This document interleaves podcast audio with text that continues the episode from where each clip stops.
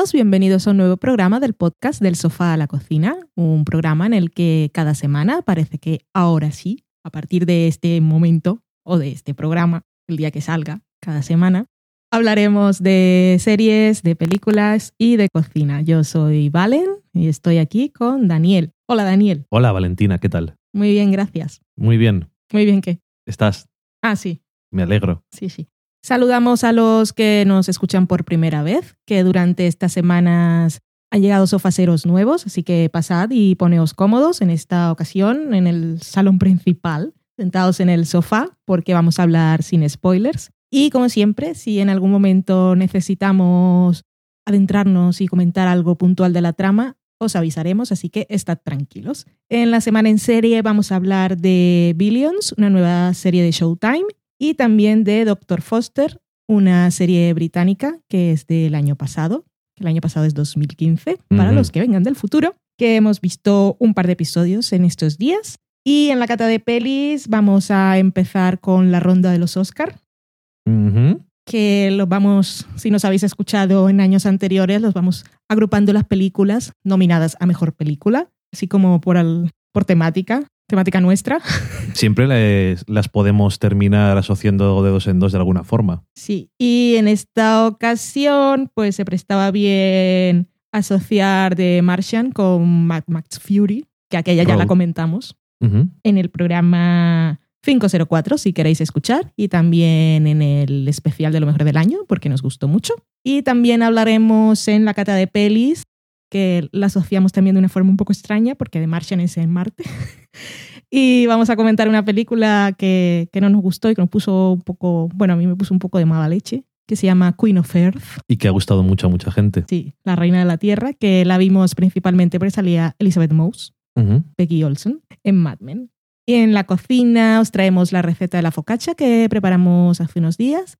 Y en la sobremesa vamos a leer vuestros comentarios y también os contaremos un poquito la escapada relámpago que hicimos a Londres, que lo pasamos muy bien. Ujú. Pero ya estamos de vuelta y vamos a grabar el programa. Que por cierto, tenemos micrófonos nuevos que Sí. esperamos que, que se note o que por lo menos no se escuche peor porque Dani se gastó su comodín de regalo de los reyes de sus padres, que los reyes siempre son los padres, pero bueno, él escribe la carta y en esta ocasión pidió dos micrófonos. Espero que valga la pena. Yo también. Así que vamos a, vamos a empezar el programa con la semana en serie.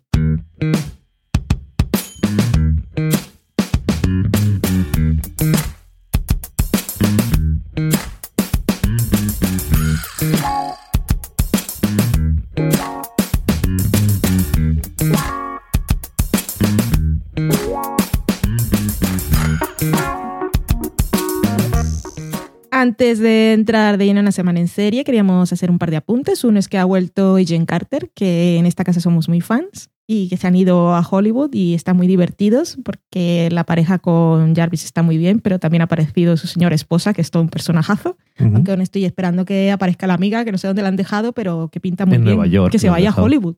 Quiere ser actriz. Ya, le pega. Espero que nos haya ido a otra serie, que a mí me gustan. Bueno, en fin, es Jane Carter. Y lo otro, para la gente que haya descubierto ahora Angie Tribeca, esa serie de... Están en ¿es PBS o TBS, que nunca me acuerdo. TBS. TBS, que sale Rashida Jones, que es así como de jijijaja, parodia. Absurder. Absurder. Recordad que hay una serie que tiene episodios de 10 minutitos, que ya os hemos hablado en varias ocasiones en el podcast, que es del mismo estilo, que son muy cortos y que también hace mucha gracia, que es NTSF, SUV, Ujú. De Adult Swim. de Adult Swim. ¡Diego! Que ahora mismo están en hiato indefinido. La que sí que continúa de la misma cadena es Children's Hospital. Cada vez está más loca. Que llevan siete años haciendo, entonces es el absurdo absoluto ya. Y que en NTSF sale Red de Orange is the New Black Sí, cierto. y lleva un parche. Si eso nos convence, ya no sé qué más decir. Empezamos entonces con Billions.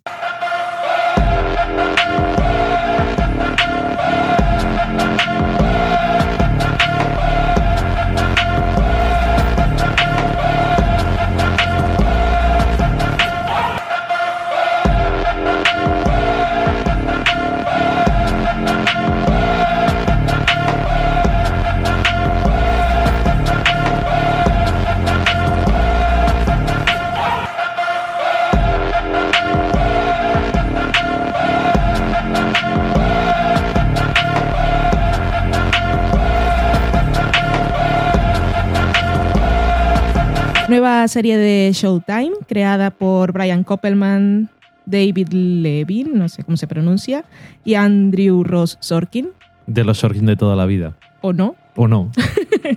no lo pone en su biografía, puede que no esté muy orgulloso, que eh, el señor Ross Sorkin es periodista de New York Times y los otros dos señores son pareja creativa y han trabajado en películas como Ocean's 13 y El ilusionista. Ujú. Esta serie tiene como protagonistas y estrellas indiscutibles a Paul Giamatti y Demian Lewis, que es el señor que era Brody en Homeland, entre otras cosas, pero no quiero reducir su carrera a eso. Pero el lo que lo señor de. Life, el Sí. señor de más cosas.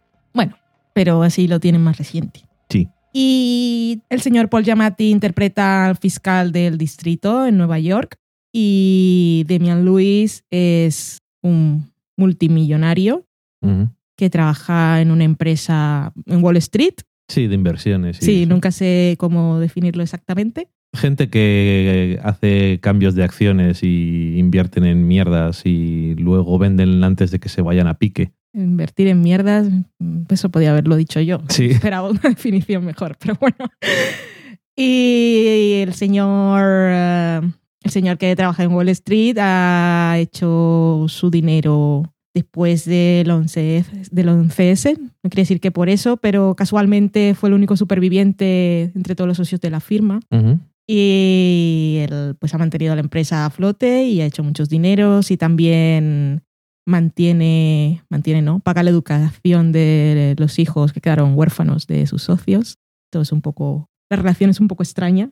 Es un señor un poco populista, ¿no? También se le ve. Sí. Y esta serie es básicamente una guerra de egos, una cosa de dominación y poder y a ver quién la tiene más larga y más gorda y más dura entre estos dos señores, porque se dedican a eso. No sé si hacía, fal- no sé si hacía falta entrar en, en tantas medidas, pero me parece Bueno, bien. es que, es que los enfrentamientos son siempre así, entre ellos dos, y Ujú. solo, solo la extensión no creo que sea suficiente No, para, parece para definir la guerra que hay entre estos dos personajes. Me parece bien. Y, y es eso, y también están por ahí las señoras esposas de ambos dos. Una está interpretada por Maggie Sif, que era, nunca me acuerdo de su nombre, trabajaba, trabajaba, estaba en Sons of Anarchy. Sí, es y como era- diría mi madre, trabajaba muy bien. Era la mujer del rubio, que tampoco me acuerdo cómo se llamaba, ya sabéis. Sí. Y hacía Y de, Men. hacía de la judía, que ahora tampoco me acuerdo, Dios mío, cuando íbamos a hacer el especial de Mad Men. Pero bueno, ella es muy buena actriz, muy guapa. Y también sale Malin Ackerman, que por cierto yo la conocí en Children's Hospital y también la había visto en The Comeback, y eso no tiene nada que ver con todo esto. Maggie Sif es la mujer de Paul Giamatti. Estamos hablando de los personajes de la vida real. Y Malin Ackerman es la mujer de Demian Lewis. Todos son unos personajes muy peculiares, Sí. los cuatro. Me gusta que, aunque sea una guerra de egos muy masculina, los personajes de ella parecen bastante interesantes. Y también parece que pueden formar parte interesante en ese juego de dominación. A ver qué hay más allá, que no sabemos, solo hemos visto el primer episodio. Y si eso es así, me puede parecer interesante. Porque está muy bien ver enfrentados a estos dos actores, que aparte parece que se lo están pasando pipa, pero las series, los diálogos que tienen y todo es como muy... oh. Sí, muy grandioso. Sí. Mm. Y, y podría. Pero no llega al punto ese de seriedad de la serie aquella de Stars del señor de Fraser, ¿cómo se llamaba? Ajá, vos. Boss. Ni tampoco lo solemne de House of Cards, aunque viene a ser una serie más o menos de ese estilo. Sí. Y que no sé si. No sé. Mm, Me lo pasé bien. Mm, Cuando se acabó el episodio pensé que era más largo de lo que había sido. No con, con eso no quiero decir que me haya aburrido, pero sí me pareció más largo, quizá porque pasaban muchas cosas. Incluso vemos un- una escena que comparten los dos señores que comparten cartel. Cuando digo comparten cartel es literal, porque son Ujú. el cartel de la serie. Pero bueno, parece que puede haber unos juegos interesantes. Y no sé si me va a súper enganchar, pero sí quiero ver un par más. Sí, que lo que decías de los personajes de las mujeres, que parece una tontería decirlo, pero da la sensación viendo esta serie que es una que hace 10 años podrían haber hecho en Showtime o en FX y a lo mejor tampoco se habían detenido con esos personajes en el primer episodio. Sí. Que bueno, simplemente está bien que sean personajes. Mm. Y, hombre, eh, está muy basado en el enfrentamiento entre los dos personajes principales, entre los dos actores, que, bueno, por suerte para la serie son actores buenos. Entonces, Sí. también eso yo creo que le ayuda mucho a la serie. Sí, imagínate esta serie con el señor de True Detective, el Vince Vaughn, diciendo, interpretado a cualquiera de los dos, no te los crees. A estos, pues mira, da igual. Sí, sí, ya la gente se está creyendo que Damian, Damian Lewis es, es americano Sí. y, y no lo es, pero bueno, que eso. Sí que tengo curiosidad por ver más. Por ahora no sé exactamente de qué va a ser la serie, si solamente va a ser eso que hemos visto en el primer episodio, pero como es muy de empezar la Mm. cosa, yo creo que podemos ver más a ver cuál va a ser el estilo de la serie. A mí me... Es que, claro, no... igual- comienzo a pensar que la serie puede ser muchas más cosas de lo que seguramente quiere ser. Pero vi situaciones con potencial interesantes, como el personaje de Paul Giamatti, que va así de fiscal, que quiere ser muy ético y tal, pero en realidad nunca se enfrenta a los peces gordos. Y aparte tiene a su padre, que es el que tiene poder de verdad, y, y su mujer también, y tiene más dinero. Entonces es una cosa ahí como de exploración de la masculinidad, porque la serie parece mucho de eso, y no sé si en algún momento va a tirar por ahí o no. Bueno, puedes, pueden hacerlo. Es que esta, esta serie eh, tiene el potencial para ser interesante si quieren ir a lo interesante. Si no quieren ir a cosas interesantes, puede ser, pues eso, un poco ahí de lucimiento de los actores y a lo mejor poco más. O sea, el, el periodista del New York Times es un periodista especializado en cosas de, mm, del mercado de valores y cosas de estas que escribió el libro de Too Big to Fail que adaptaron en HBO como una película y que era de cosas de esto de mundo bancario y cosas de estas. Y a lo mejor que él esté ahí como creador quiere decir que también quieren explorar el aspecto económico y cómo funcionan esas cosas. Y me, me imagino que si se tiran mucho por ahí puede también ser interesante, pero también pierdes mucho de las cosas de los personajes. No lo sé, porque el primero tampoco es una cosa exagerada, que podrían ser... Podrían tener otros trabajos. Sí, Entonces, eso, Sí, está, eso, está, el- eso está bien también. el contexto socioeconómico es importante y si uno de los creadores tiene vasta experiencia en el tema, supongo que también podrá decir cosas interesantes sobre ello. Pero tam- también me pareció curioso la forma en que se presentan los personajes. Sí. Y, por ejemplo, también en el caso de Demian Luis en, en su familia y, y cómo tratan a los niños Sí. Y cómo les exigen cosas Sí, es también, que- que... también son dos niños, entonces niños varones, quiero decir. Entonces, no sé, sentí un- unas, unas alarmas de poten- potenciales de emoción, de cosas que pueden ser interesantes, pero, pero no lo sé. Sí, es que es estas cosas que llegado a un punto también tú ves cosas que te gustaría a ti que se desarrollaran porque te interesan más y luego, claro, está el interés de quien lo está haciendo Claro. y ahí ya, ya veremos. Sí.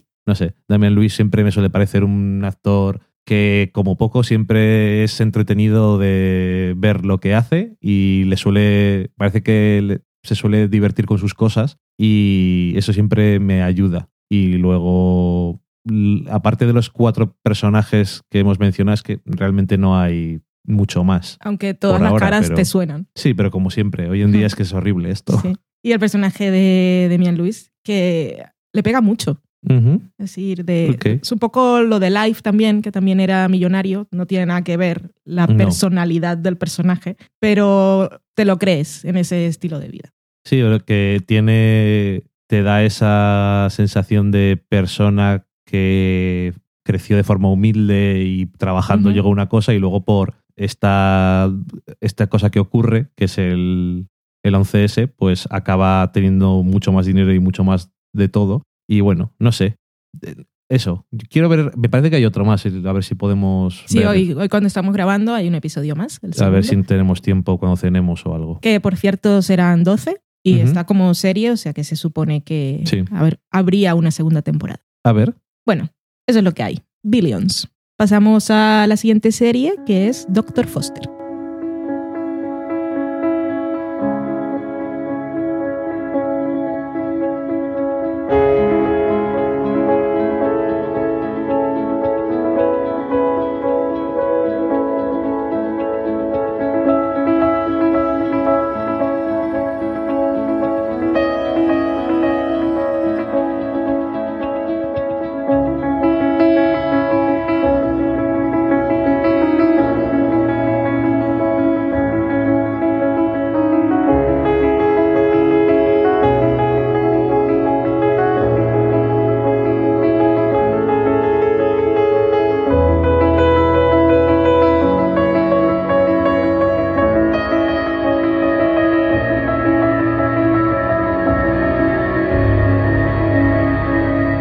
Confundir con otro doctor británico muy famoso. Doctor Who. Ni con el este- americano, que también es británico, que es Doctor House. Y hay muchos más doctores, no te preocupes. Y en este caso es Doctor Gemma, no es un doctor señor, Sí, es una señora. Muy elegante, por es cierto. una doctora. Que antes de que empieces, que sé que te toca a ti, quería decir que nos hemos animado a ver esta serie de la que ya habíamos, ya conocíamos su existencia. Sí. Cuando estábamos en Londres vimos los premios nacionales de la televisión, los Sí. NTA, que supongo que son National Television Awards, Sí, ajá, supongo. eso es. Y ella salía mucho, que aparte ganó premios. Sí. Y entonces me acordé otra vez. Se puso en el radar y dije, hostia, Y al día siguiente salía en los periódicos en la portada. La noticia era anunciado su embarazo. Anunció su embarazo en los premios. Y yo, bueno, pues la habíais visto antes. Tanto como anunciar su embarazo, igual viste que tenía barriga. Fue embarazada, que es diferente. Pero bueno, eh, ella que ganó el premio a mejor interpretación dramática, porque no hay eh, premios masculinos y femeninos, sino el mejor actor, actriz dramático. La mejor está. interpretación del año, Exactamente. literalmente. Es, no nos importa si es hombre o mujer, lo que haya. Y ella es Sur- Suran Jones y bueno, después de solamente dos episodios, igual es un poco así decirlo, pero yo creo que puedo entender por qué le han dado el premio. Porque a- aparte es que la serie, o sea, ella es, un- La es la serie se serie. apoya en ella, sí. Es que si no. Y, mm, y por cierto que la primera temporada son cinco episodios, una cosa muy británica, pocos episodios, y la segunda temporada está renovada para eh, 2017, va a ser. Madre mía. Ya sabes que hacen lo que tienen ganas, básicamente. viendo de qué va en los dos episodios que hemos visto, no sé Ya no, yo tampoco para estoy seguro. hay una segunda temporada. Pero bueno, lo sabremos cuando se acaben, Me imagino. supongo. Eh, ¿De qué va la serie? Mm. Estamos aquí. Bueno, está creada por Mike Bartlett, que es un escritor de obras de teatro, es un dramaturgo, como me he puesto en el guion para quedar bien. Ah, yo me estoy Y- leyendo la poética de Aristóteles. Adelante con ello, sí, señor. Eh, es muy, pensaba que iba a ser es cortita y ayer podía, me la podía haber acabado, pero quería dormirme porque era tarde. Y es uno de esos libros que hay que leer para... Es así como... Hay muchos libros de guion y de estructura de guion, pero la, la, poética, la poética de Aristóteles aún se mantiene como el libro base y nunca lo había leído. Es que esto de contar historias es viejo. Sí, sí, sí. Se mantiene. Ahí estaba hablando ahí de la comedia y el drama, cómo había surgido. Y salen un montón de palabras, menos que estoy leyendo en el Kindle, que puedes seleccionar y enseguida te sale, me descargué el diccionario. Buscar, por favor. Sí, porque un montón de términos de cómo se llamaban las cosas antes Ah, bueno, claro. y no, conocer. Continúa, perdón. Nada, que eh, la serie trata sobre Gemma Foster, que es una eh, doctora en un pueblo que se llama Parminster, o, perdón, en un centro médico que se llama Parminster, Ah. que no se llama así el pueblo. Y bueno, está casada, tiene un hijo. Y un día así, de forma un poco random, dice, déjame la bufanda, es que voy de azul y la mía es negra, dice su marido, ¿qué más te da hambre? Toma mi bufanda. Y entonces en la bufanda de su marido ve un largo pelo rubio, ella es morena, y entonces es eso, la semillita de, de esa cosa que no se te puede quitar de la cabeza ya. Y entonces creo que el primer episodio está muy bien. Tú lo definiste muy bien como un virus. Sí, es Te pilla Es un el primer síntoma y te pone grave. Y entonces luego eh, va evolucionando con eh, será verdad o no será verdad que ha estado con otra mujer o es la cosa más casual de que ha dejado un día la bufanda en un sitio y se le ha pegado un pelo de alguien. Nosotros que tenemos gatos sabemos que los pelos se pegan. Sobre todo los suyos, la verdad. Y, mm, y es una cosa que es eso, es como, como un virus, porque es que se te mete dentro y realmente no puedes. Aunque todo te esté diciendo que es una tontería, es algo que no te puedes quitar. Y ca- Obsesión. cada gesto, cada cosa que pasa tiene un significado nuevo para ti y es imposible quitártelo de encima. Y bueno, pues eso, trata sobre la infidelidad y mm, no, no- Ah, me ha gustado. El primero, el primer episodio me parece que está muy bien, pero que es que me hace gracia, es lo que decías tú antes, de que eh, son cinco episodios y que me extraña que sea más larga, no porque no podamos seguir la vida de esta mujer, que al final está muy bien que se llama Sí. Dr. Foster, entonces a lo mejor luego no tiene nada que ver con esto, simplemente es como empieza la serie y como su vida continúa a partir de este momento, Espero. pero no es en plan siempre dando las vueltas sobre el mismo asunto. Y bueno, también intenta ser eh, realista de esa forma que a veces no nos gusta, en el sentido de cuando que empatizamos con un personaje y decimos, pero no hagas eso, haz lo otro, pero no es increíble pensar que gente puede comportarse ante ciertas cosas de una forma. Es como un sentimiento muy humano. Sí, entonces cuando alguien es- cuando está haciendo la personaje protagonista alguna cosa en concreto dices, pues en tu cabeza igual dices, pues haz esto y vete a no sé dónde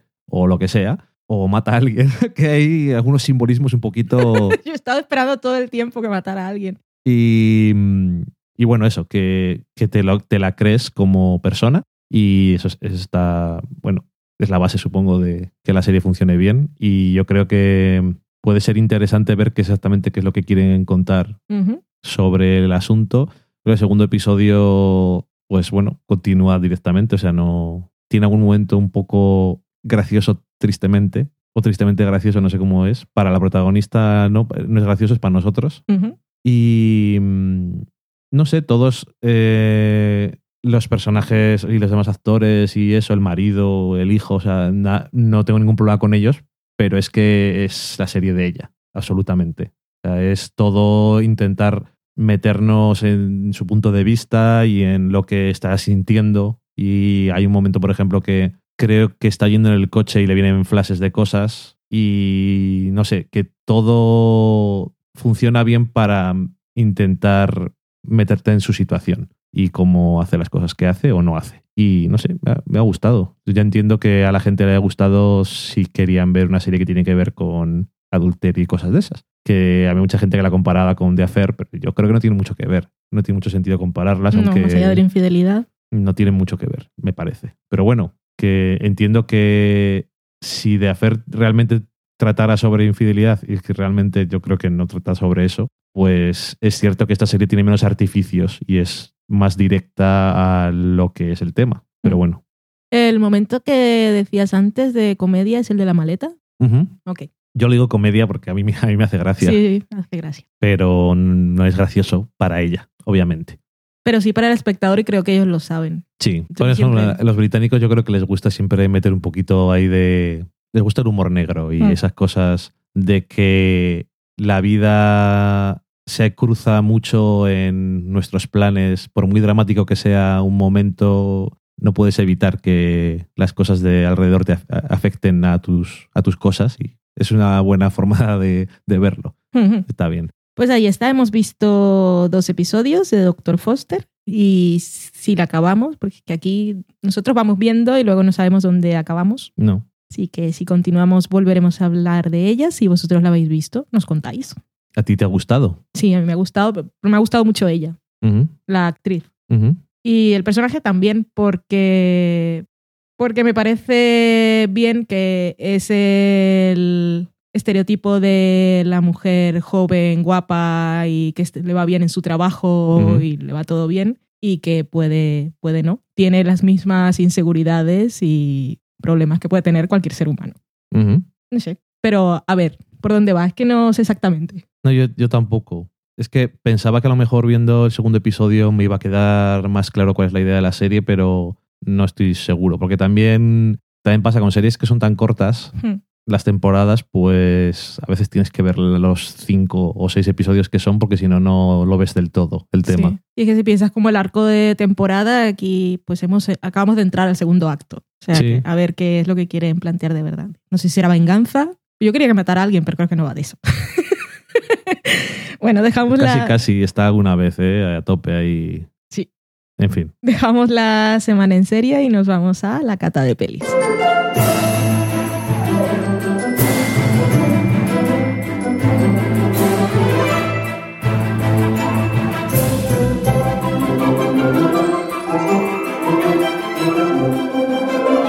Cata de pelis de principio de los años, como acostumbramos a hacer últimamente, vamos visionando y comentando las películas que han sido nominadas a los Oscar, que Ujú. eso ya lo sabéis, que eso pasó hace unos días. Y os vamos a decir en qué orden las vamos a comentar, porque ya sabemos que muchos de vosotros las habéis ido viendo.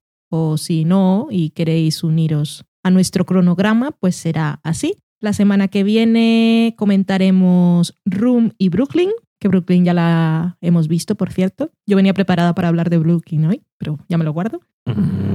La siguiente semana comentaremos Spotlight y The Big Short. Y para el final dejamos lo que nos da pereza, por lo menos a mí, Suprema, que son The Revenant y Bridge of Spice. Y puede que por ahí caigan otros comentarios, como hicimos el año pasado también, comentamos Wild, que no estaba nominada, pero la vimos porque nos apetecía. Igual entonces estás diciendo que vamos a ver Carol. Exactamente, eso es lo que estaba diciendo. Y también hemos visto 45 Years. Exactamente. Entonces me parece que con eso podemos cubrir las nominaciones a Mejor Actriz, que me parece que este año son interesantes porque son protagonistas de sus películas. Empezamos entonces con la cata de pelis de esta semana con The Martian, el marciano. ¡Ay, tan bello!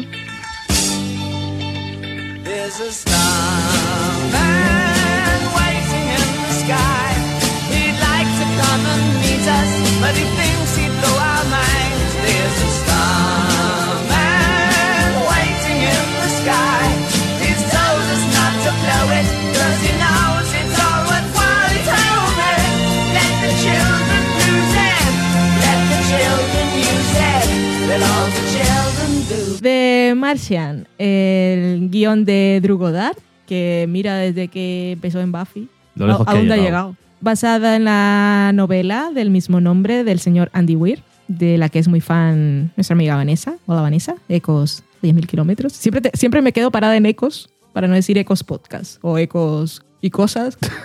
Está dirigida por Ridley Scott y protagonizada por Matt Damon. Lo acompañan por ahí un montón de caras conocidas como digo. Jessica Chastain, Kristen Wiig, Jeff Daniels, Michael Peña, que conocido, lo vimos en Ant-Man. Sí, hombre, pero te suena de Sí, cosas. y creo que ahora me va a sonar más porque si ha empezado a salir en películas, ahora lo, lo pillan como latino simpaticón. Sí. También está por ahí Kate Mara, Sean Bean, y no se muere, spoiler, lo siento. Eh, Chiwetel y Jofor. Y también está, que no me la has puesto aquí, la de Halan Catch Fire. No sí, me pero su no, nombre. si no te acuerdas cómo su nombre, ¿cómo sabes que no te la he puesto?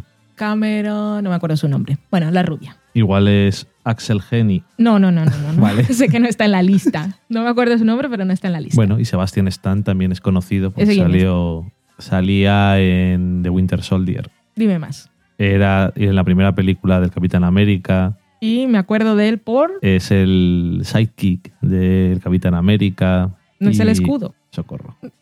Y salía en Gossip Girl también antes. No veía Gossip Girl.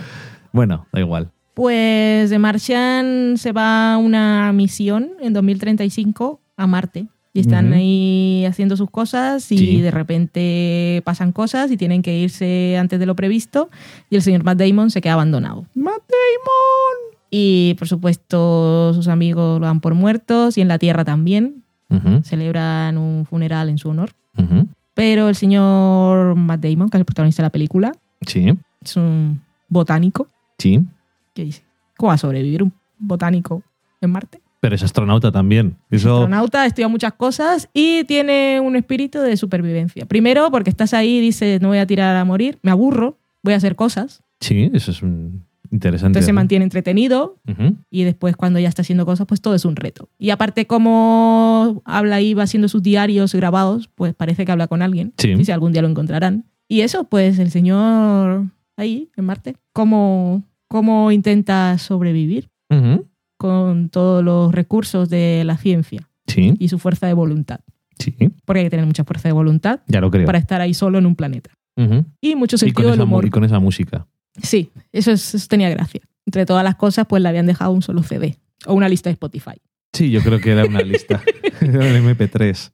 Y eran canciones curiosas. Pero eso que me la peli es entretenida y afortunadamente no está no es toda la película del solo en Marte, aunque no creo ¿Eh? que me hubiese molestado tampoco. No te iba a decir que yo pensaba que era más todavía el solo en Marte, Mm. pero y decía, uff, no sé yo qué tal, pero la verdad es que Matt Damon le da ahí suficiente carisma y encanto al personaje sí. y tiene su gracia y tal, y no, no importa verle. No, eh, eso me pareció entretenida y sus momentos graciosos y muy simpática y no sé, Guay.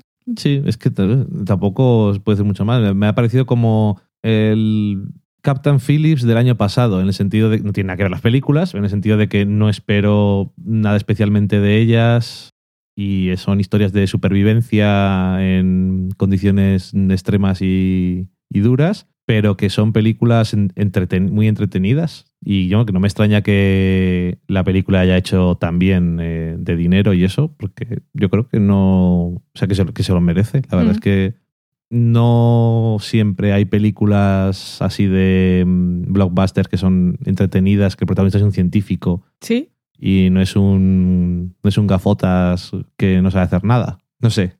Sí, y explica cómo hace las cosas. Supongo que no explicará todo tanto como puede tener oportunidad de hacerlo en el libro, Claro, bueno, pues. pero explica cosas y te parecen interesantes y no te aburre. Y cuenta las raciones de comida y te hace cálculos y tú dices, sí, sí, sí, me parece muy bien todo. Estupendo. Y punto a favor de esta película, que pasa mucho tiempo en Marte sin ducharse y no me da asco. Que es lo que me va a pasar en The Revenant. En algún momento se dice que olerá a cho- que olerá a choto. Sí, pero si no lo dice, no me lo Mm. planteo. Fíjate, fíjate. ¿Qué cosas? Es que en The Revenant, en The Revenant están en otra época y la suciedad y esas bar- bueno y eso que Con la Matt nieve Damon- te puedes bañar, ¿no? Matt. Damon al final tiene barba, pero nada comparado con la barba esa que te cogerá todas las migas de Leonardo DiCaprio. Madre mía. En fin, Ay, eh, ojalá le den el Oscar a Matt Damon, que seguro se lo dan a... Bueno, no sé a quién se lo van a dar. Ay, que de Revenant, qué pereza.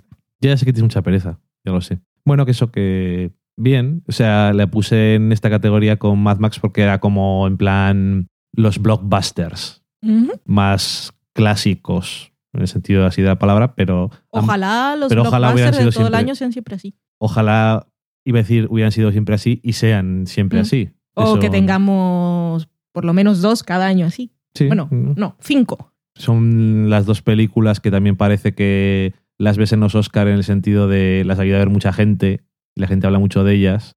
Tampoco vamos a poner Star Wars porque somos unos viejunos asquerosos y a lo mejor no nos gustó tanto. Y, ya Y también llegó tarde. y llegó tarde y tal, pero esas dos películas que eh, de Martian no llegó tan tarde, o sea, no llegó tan hace tanto tiempo, pero Mad Max ha estado Se ha desde mantenido. que salió y el buzz que dicen los americanos ha estado siempre ahí hurgando a la gente y no se ha, no se ha calmado en ningún momento.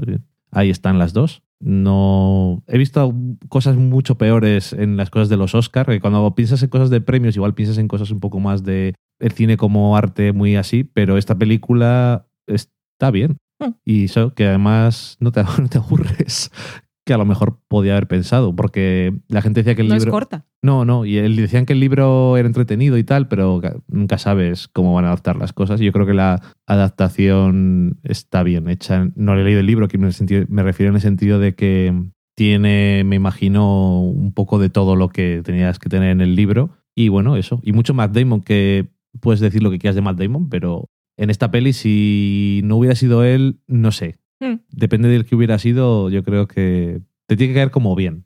Que después que lo habíamos visto en Interstellar, que también era astronauta, Sí. era un poco raro cuando anunciaron que iba a ser él. Ajá. Pero después de verlo digo, es que es perfecto. Lo, lo habéis Sí. hecho bien el casting. Sí, pero que no puedes, no puedes negar que detrás ahí de la mente te queda la cosa de le vienen Interstellar durante 20 minutos Y y, dijeron, dijeron, ah, pues mira un astronauta. Hace bien de astronauta, te lo Fíjate, crees. Le queda, tiene Se la cabeza en una buena ahí. forma Eso para el es. casco. En fin, bueno, pues eso, que, que está bien la peli. Mm. Ah, por cierto, que es de 20 años en el futuro, pero no es en plan de, fíjate, dentro de 20 años qué moderno es todo. Es un poco mejor que ahora. Mm. Como parece más real. Sí, está bien hacerlo ahí con poca distancia. Sí, porque aparte Temporal. de el los viajes espaciales y todas esas cosas sí han avanzado mucho, pero bueno, yo me imagino que van a avanzar mucho en 20 años, como avanzan un montón de cosas de la tecnología. Y como habrá avanzado y no nos han contado. Exactamente, pero que lo ves y no te parece como una cosa muy ajena. Mm. Y también es así de, de buen rollo, muy buen rollo la película. También Sí. hablando de naciones y Sí. metiendo a China como público potencial que cobra muchas entradas y Por compra muchos. DVDs. Y también haciéndolo formar parte Sí, bien, siempre- sin ser los villanos. eso siempre está bien. Que antes no eran villanos ni eran nada. Pues estaban los Sí. rusos que eran los malos, siempre van variando un poco. Y los nazis cuando tocaban de otras épocas. Los chinos no, no eran nadie, a veces era el chino graciosete en una comedia y ahora pues son una acción importante. Y eso se nota en las películas. Exactamente. ¿España salen? No. Pues ya ¿Cómo va a salir? y que hablando del futuro, ya sé que esto está un poco metido así, solamente por comentarlo, uno, el, uno de los cortos que han nominado al Oscar lo vimos Ay, en sí, Netflix sí. el otro día, que se llama eh, The World of Tomorrow. El Mundo del Mañana. Look, I drawed a triangle. I drew a snake boy. But some someday you, you have to not make a snake boy, cause out when I yesterday I didn't see any snake boys, but you made one. Yes. Can I do the other but go down round things? I have no idea what you're talking about. Y es un eh, corto de animación que es bastante peculiar y que está muy interesante. Muy interesante. Sí, En la temática y me gusta que la animación sea tan simple, pero es que Sí. está hablando de cosas tan, sí. tan grandes, más grandes que la vida y así como con mucha modestia y mucha tranquilidad, mucha serenidad Mm. y no sé. Es muy gracioso que la protagonista de la peli de ese corto es una niña que no sé qué tendrá cinco años, por Mm. ejemplo, y Está creo que lo dicen, pero que es muy La voz, digo, porque es La dibujos de palitos que podría haberlo hecho yo. sí, no, Sí. ni siquiera podíamos haberlo hecho nosotros. ¿De palitos? Eh, Sí. igual sí. Sí. Y que está muy bien porque están hablando de conceptos, como dices tú, que son tan enormes, pero que la protagonista es una niña y hay cosas que, que se entienden. Mm. O que entiende ella a, su, a un nivel diferente o al nivel que, tiene- que hay que entender las cosas, que es más profundo. Sí. Y no sé, mola, mola mucho. A mí me dejó muy picuet porque cuando acabó no sabía, o sea, ten- tenía como un potente y enorme sentido de sentimiento de depresión, pero estaba era tan maravilloso lo que acababa de ver, me, me quedé muy confusa emocionalmente. Sí, no me extraña. Y hablando de cosas que te dejan confuso, la otra película que íbamos a comentar, porque es que se nos iba a olvidar ya. Y Que la habíamos visto. Aprovechamos lo de los planetas para meterla, Sí, aunque no tenga nada que ver. Queen of Earth.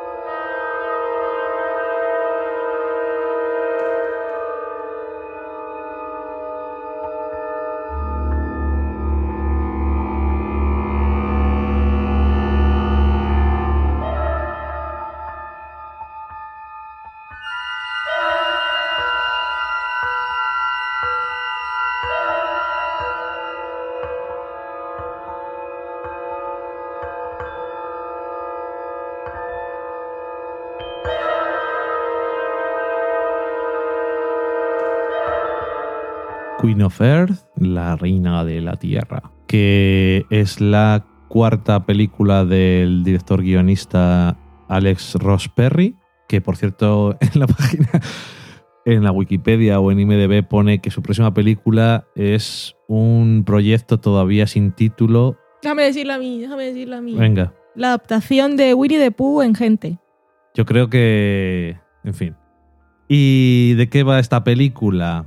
Pues... Winnie the Pooh será un señor disfrazado de oso No sé, o será no- un gordo borracho. No sé qué va a ser. E imbécil, porque es que Winnie the Pooh debe ser de los dibujos más idiotas. Ay, pobrecito. Es Monger. Se queda atrapado en cosas. Bueno, eh, Winnie the Pooh y el dinosaurio morado. Pero eso no tiene que ver una cosa con la otra. Pero son idiotas. Bueno. Eh, eh, hecha esa puntualización, esta película habla sobre eh, Catherine, si no recuerdo mal era la protagonista, Creo que sí. interpretada por Elizabeth Moss, que, mm, bueno, va a pasar una semana con una amiga suya en una casa que tienen en el lago, en plan un poco de retiro y de tal, ha salido de una relación y mm, quiere relajarse o estar a su bola o lo que sea. Y bueno, pues la historia mm, nos cuenta eh, la evolución en el estado de la protagonista, también cuál es su estado mental en diferentes momentos. Y vale, a, a mí no me ha gustado una mierda esta película. Hablando claro. Es que tampoco hay que dar muchas vueltas porque te voy a- no voy a contar más de argumento porque tampoco hay realmente mucho más que contar, supongo. Pero bueno, Bueno, eh, sí, que, está sí. mal de la cabeza y la película va desde su punto de vista. sí, De ok. loca. A mí no me ha gustado. Em, cuando ves una película, una de las cosas que yo creo que cuando ves una película, cuando ves una serie, cuando ves cualquier... eh, cuando estás leyendo un libro, cuando estás leyendo un cómic, yo creo que una de las cosas más importantes con una obra de ficción que es, un, es entretenimiento, pero también puede ser un ejercicio artístico y todas estas cosas, es que no sea aburrido. Porque yo creo que se pueden hacer muchas cosas muy interesantes sin que sea aburrido. Y esta película es bastante aburrida. Es muy, es muy coñazo. Y me da, me da cosa porque Elizabeth Moss, que a mí me parece que es una gran actriz y lo ha demostrado durante años en las diferentes cosas que la he visto, especialmente en Mad Men, que la vi durante tantos años seguidos. Y en este caso yo creo que no hace nada mal. O sea, hace lo que, Lo que el le piden. personaje le pide y Por, por eso me, me daba pena. Cuando estaba viendo la película tenía muchos sentimientos. Uno era, quería convertirme en una serpiente y arrastrarme del sofá a irme a la habitación, arrastrada, sobre tierra caliente, y había sido mejor que ver la película. Y otra, ver a Elizabeth Moss todo el tiempo dando lo mejor de sí para lo que le habían pedido y sufriendo porque, hija mía.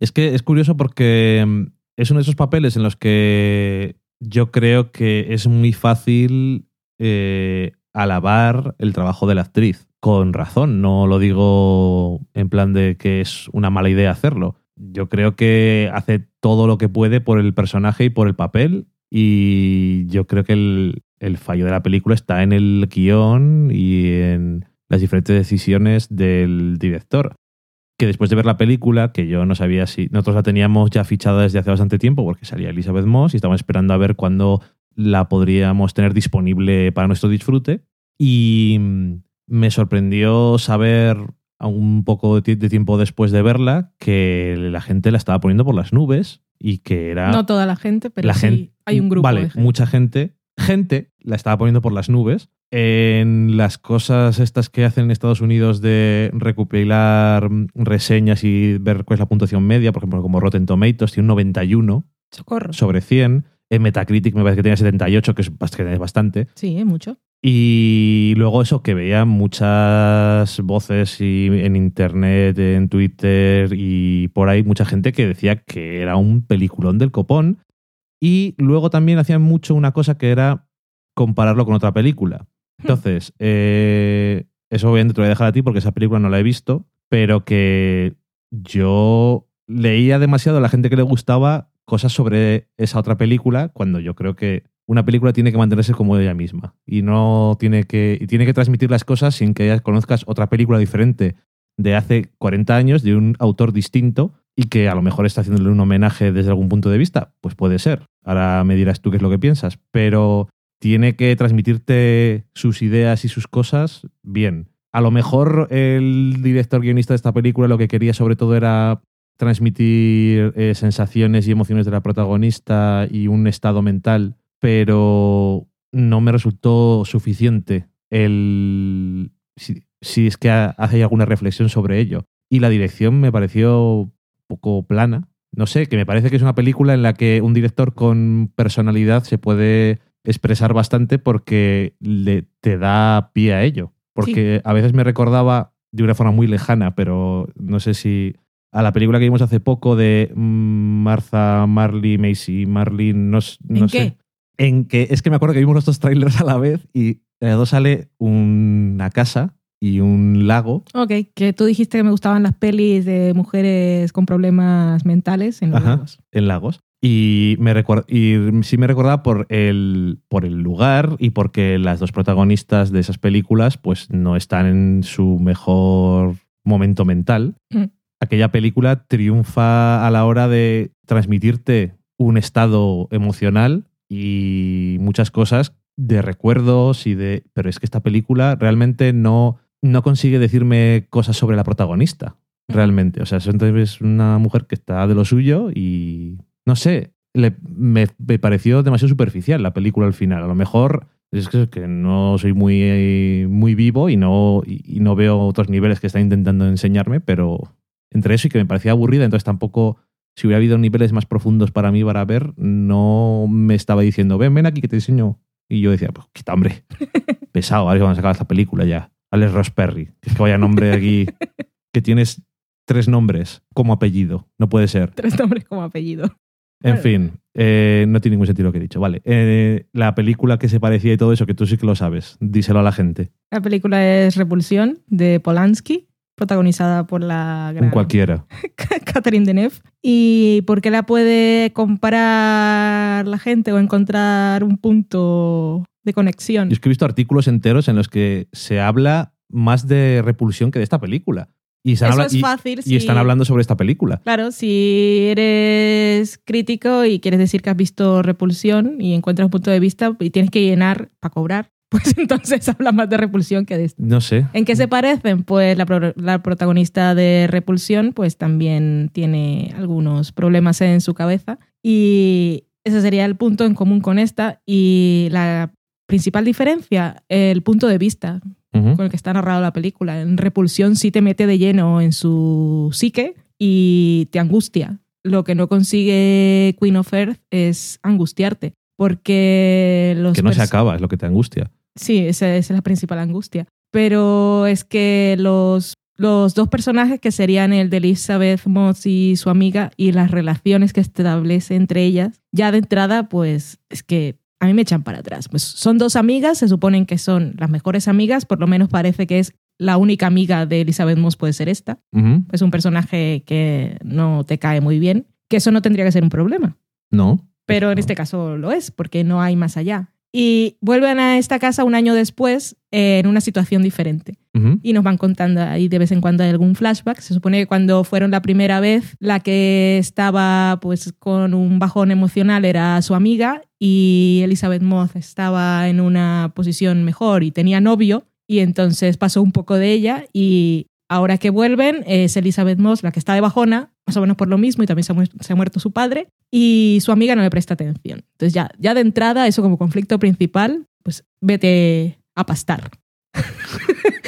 Eh, como te llames. Eh, había he estado, bueno, he estado. eh, después de ver la película estuve leyendo a ver qué era lo que le gustaba a la gente. Aparte de compararla con Repulsión, también decían que había una crítica a los jóvenes de Nueva York que tienen dinero y son superficiales y entonces eso era uno de los encantos de la película, que los estaba criticando a ellos. Y también decía que hay muchos momentos de comedia que pueden ser involuntaria o no, pero yo no lo sentí en ningún momento.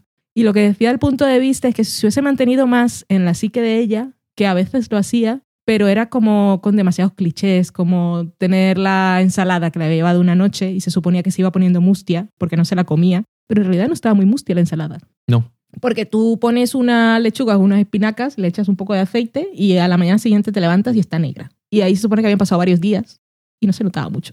Un poco más de moscas, un poco más de putrefacción, que no se supone que es lo que está pasando en realidad, pero es la mente del personaje. Y no creo que se hubiese, no, no me pareció que se quedara mucho tiempo desde el punto de vista de ella. También cuando salía la amiga a correr, pues ¿para qué? Yo sé, si yo no he entendido nada. La- No, por eso, es que si, si, si hubiese centrado más en, en, en ella, y vale que su conflicto era un poco tal que así, pero vale, y hubiese sido más su estado de locura, enajenación o de total pérdida de control de sus emociones y su mente, pero no sé, me parece que no lo consigue. Y es ese tipo de películas, y esto lo digo lo digo con, con respeto y a la vez con total irresponsabilidad. Es esas películas que cuando las veo os digo, es una persona que acaba de salir de la, que acaba de salir de la escuela de cine, no aprendió mucho y hace su primera película. Y entonces cree que está haciendo las cosas muy bien, pero en realidad no tiene un control teórico, teórico y técnico de puesta en escena, ni dónde poner la cámara, ni cómo plantear las escenas.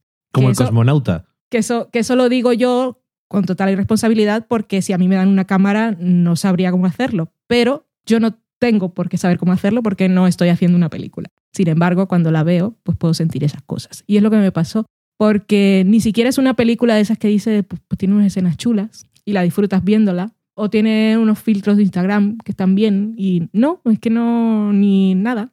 Es que eh, lo que me estás diciendo ahora de la de lo de la crítica a la juventud, bueno, que a mí no me llega en ningún momento eso, o sea, se meten con el personaje protagonista, Para eso está- uno de los que sale sí, y ya está. Pero, pero- eso, es, eso- eso es un hacer crítica. No. Es que un personaje se mete con otro. Un personaje que tampoco pinta nada Que, o sea, es que es eso. Y luego la relación entre ellas dos tampoco la he entendido muy bien. Por lo que nos enseñan los flashbacks y lo que es ahora. O sea, no entiendo ni que sean amigas, ni que lo hayan sido en algún momento y ahora igual no lo son. O sea, no entiendo cuál es la relación que tienen entre ellas. No la veo.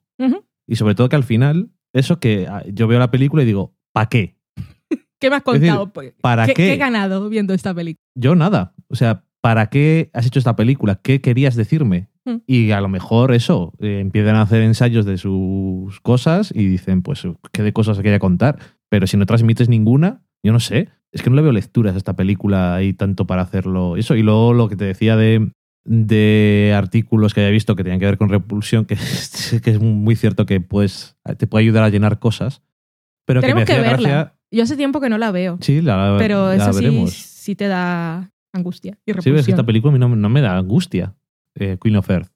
Ni angustia, no me siento mal por ningún protagonista. A lo mejor tampoco era eso, pero que al final puedes decir, "Ah, es una película que trata sobre personajes que no son agradables y me Muy quiero bien. meter con ellos y hablar de que esto es un tipo de persona que existe y por qué es un problema o cuáles son las hipocresías de su forma de, de vida o de cómo se comportan y cómo se tratan entre ellos. Quiero decir, lo único que era, para mí, era un, una, en una casa poner una cámara y gente que es desagradable verla. Y realmente no estoy ganando nada, ni siquiera me hace gracia de lo desagradables que son. En fin, yo creo que tampoco hace falta entrar mucho más en el asunto. No, la hemos visto, no nos ha gustado. No sé si la habéis visto vosotros y si os ha gustado, nos decís, a ver, pero... ¿Y por qué? Y por cierto, que he leído noticias que ahora está el Festival de Sundance, ojalá algún día, y Elizabeth Moss también estrenó una película y la crítica es la mediocridad. O sea, ¿Por qué? Eli, Eli, colega. ¿qué agente tienes? Eso de la cienciología, si tiene que servir para algo, pregúntale a Tom Cruise. ¿Cuánto estás pagando? Paga más. ¿Es sube- sube algún ¿No estás en nivel? ¿No estás en nivel bueno? Sube algún nivel, haz algo. Ya que estás ahí, pues saca algún provecho.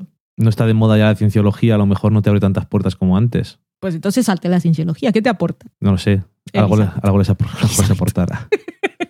Yo no sé. Es que después de. Es que no sé. no sé explicarte. No sé explicarte qué mierda se está haciendo esta mujer, porque eh, todos sabemos que, esa actriz- que la actriz es buena. Lo que pasa es que tienes que elegir. Y ella es productora de esta película, también salió en la anterior película de este director, o sea que debe ser amigo suyo, pero no sé. Pues mejores amigos. ¿Sabe? Pues por eso tienes que salir de la cienciología. Eso y hacerle más caso a sus gatos. Tiene gatos, es buena persona en el fondo. ¿Por qué haces estas películas de caca? Sí, sí.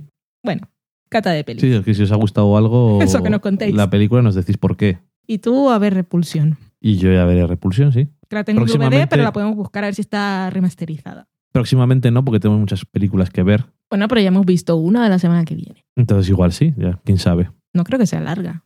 No tengo ni idea. Y Catherine Deneuve está muy guapa. No lo dudo. Yo todavía tengo que ponerme. Es mal rollera, eso sí. Igual por eso Bueno, me gusta. pero tú cuántas películas me has puesto que no fueran manrolleras. Cuando te estabas presentando tus gustos a mí, me pusiste todas las películas más malrolleras que he visto en mi vida. Esto es lo que me gusta. Nunca he visto películas más malrolleras que las que tú me has enseñado. Gracias. Y no lo digo en el mal sentido, porque todas me han gustado. Dime dos películas mal rolleras que te he descubierto. El que lo dices así como la generalidad. Código 46. ¿Ok? La película de. Joder, es que no me acuerdo. Bueno, Reconstruction también me parece que es un poco mal rollera. Pero también la de mm, Time. Ok. Que no te preocupes, que puedo pensar más. Bueno, pero. déjalo. No, código 46. es- Joder. Y además esa te la enseñé en los tiempos primarios. Entonces, sí, sí, todas las buenas estas dijiste, ven, Hola. vamos a empezar bien. Esto soy yo. Yo creo que es una actitud muy sana. Muy bien. Dejámoslo ahí entonces. Acabamos la cata de pelis, ya sabéis, nos contáis cosas de, de Martian y de Queen of Earth. Y la semana que viene vamos a ver eh, Room y Brooklyn. Sea que también nos podéis contar. Nos vamos ahora a la cocina.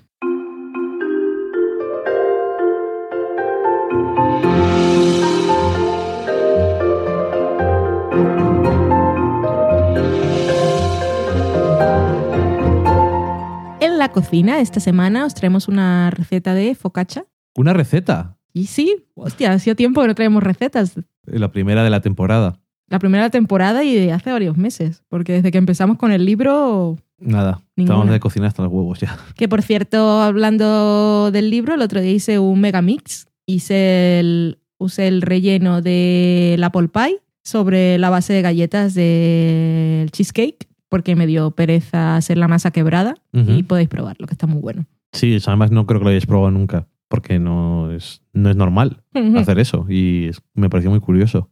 Sí. Y bueno, estábamos hablando de la focaccia, que en esta ocasión hemos pillado una receta que es la focaccia de Génova. Ok. La focaccia, para quien no lo sepa, no tenga muy claro, es una especie de pan que hacen allí en Italia, que puede ir desde su forma más básica, que es la masa y echarle un poco de sal gorda y alguna hierba como orégano y romero, y luego puedes ponerle encima pues lo que quieras, tomates cherries, tomate fresco, queso, anchoas. Si alguien no sabe lo que es, es como si fuera una mezcla entre pan y pizza. Pan y pizza gorda. Sí, Eh, sí, entre Mazapán de pizza. algo pero así. muy pan. Hmm.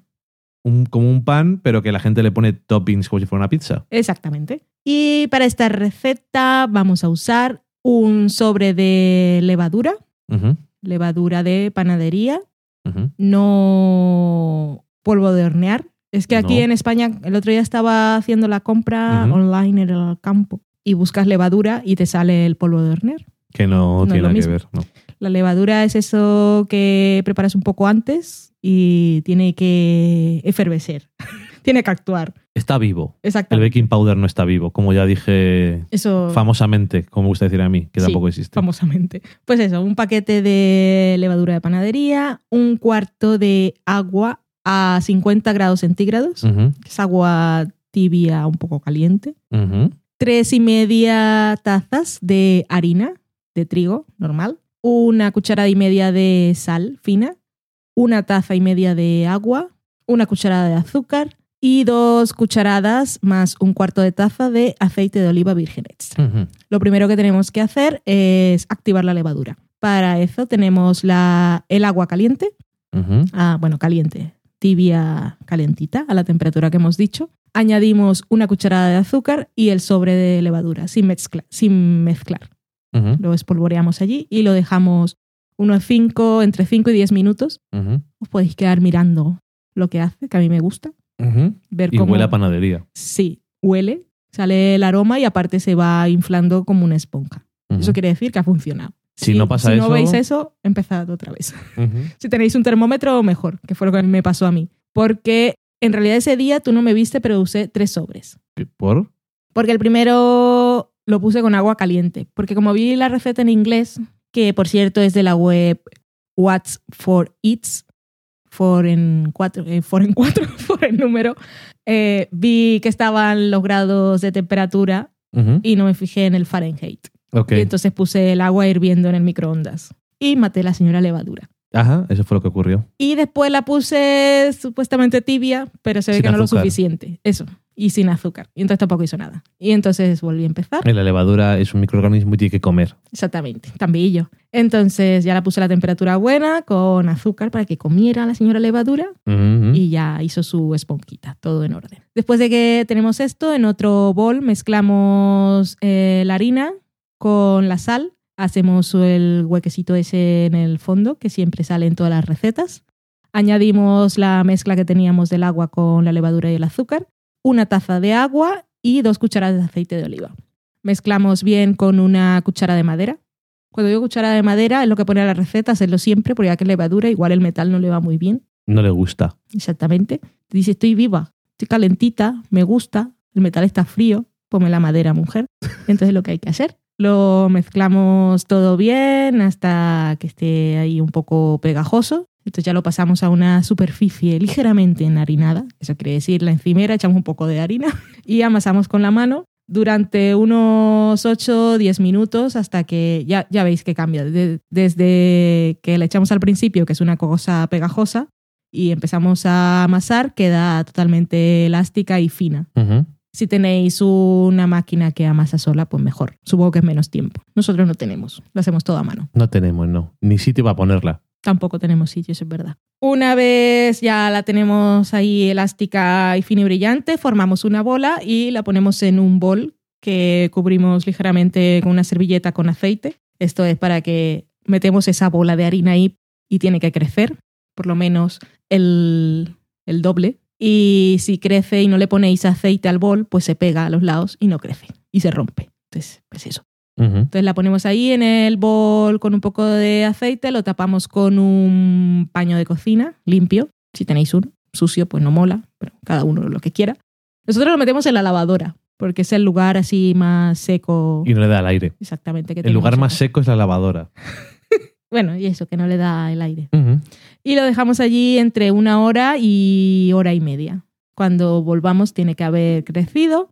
Lo que hacemos es eh, sacarla con cuidado del bol y la ponemos en el molde que vamos a llevar al horno. Hay dos formas de hacer la focaccia. Si os gusta más fina, que es con más, bueno, más fina, queda más mm, crocante por arriba, crocante por abajo y no mucha masa, lo hacéis en un molde grande o en la misma bandeja del horno. Ujú. Si os gusta un poco más gordita, que es como me gusta a mí y como la hice, por cierto, porque es como me gusta a mí, usáis un molde tipo lasaña, también un poco cubierto con aceite. Poco cubierto con aceite no es del todo claro. Eh, puede ser un poco cubierto con aceite, pero la gente en realidad pone un poquito más, porque entonces queda un poco más tostadita por abajo. La ponéis allí y la extendéis, extendéis la masa con los dedos, con tranquilidad, sin cuidado, que llegue a todos los bordes y la dejamos ahí otra vez que crezca nuevamente. Es una doble fermentación durante una hora más, por lo menos. Y luego lo que hacemos es ponerle lo que queramos poner encima, que ya os hemos dicho, que puede ser tan simple como sal maldon y romero fresco o un poco de orégano o lo que queráis. Por ejemplo, poner queso. Nosotros pusimos unas tiras, creo que no vale para mucho realmente. Por poner un poco de tomate cherry, que a mí no me suele gustar mucho al horno, pero creo que en este caso queda bien. Pimientos, anchoas, pues lo que os. Cebolla, aceitunas Cebolla, negras. exactamente. Lo metemos en el horno a 225 grados centígrados durante 15 minutos y cuando pase ese tiempo bajamos la temperatura a 200 grados y la dejamos hornear otros 20-25 minutos más. Y la sacamos del horno y la dejamos enfriar por lo menos 10 minutos antes de comerla. Ujú. Mm, nosotros tenemos horno barato de Balay y lo que hacemos es poner, hemos descubierto con las recetas del libro, poner solo el calor por abajo generalmente y es suficiente porque si no se tuesta demasiado por encima. Y eso, recién hecha está buenísimo. Que eso que sirve Sí. como si le pones muchos toppings puedes comerlo solo y ya está. Sí. Pero si le pones menos cosas y le haces más simple, sirve como el pan, un pan muy fancy para Sí. acompañar las comidas.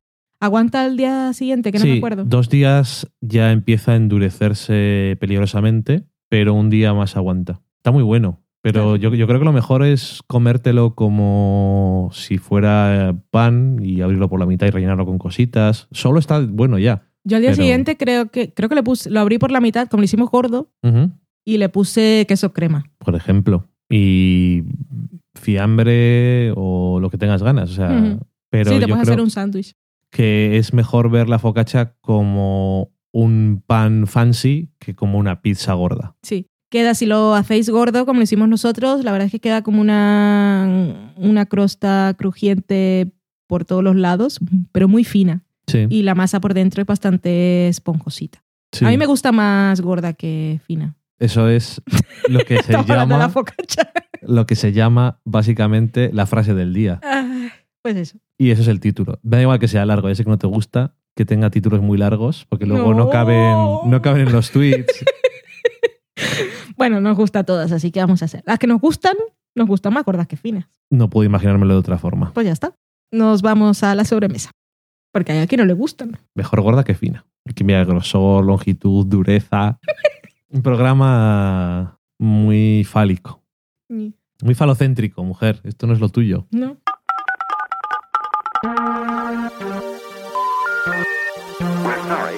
Have dialed is not in service at this time.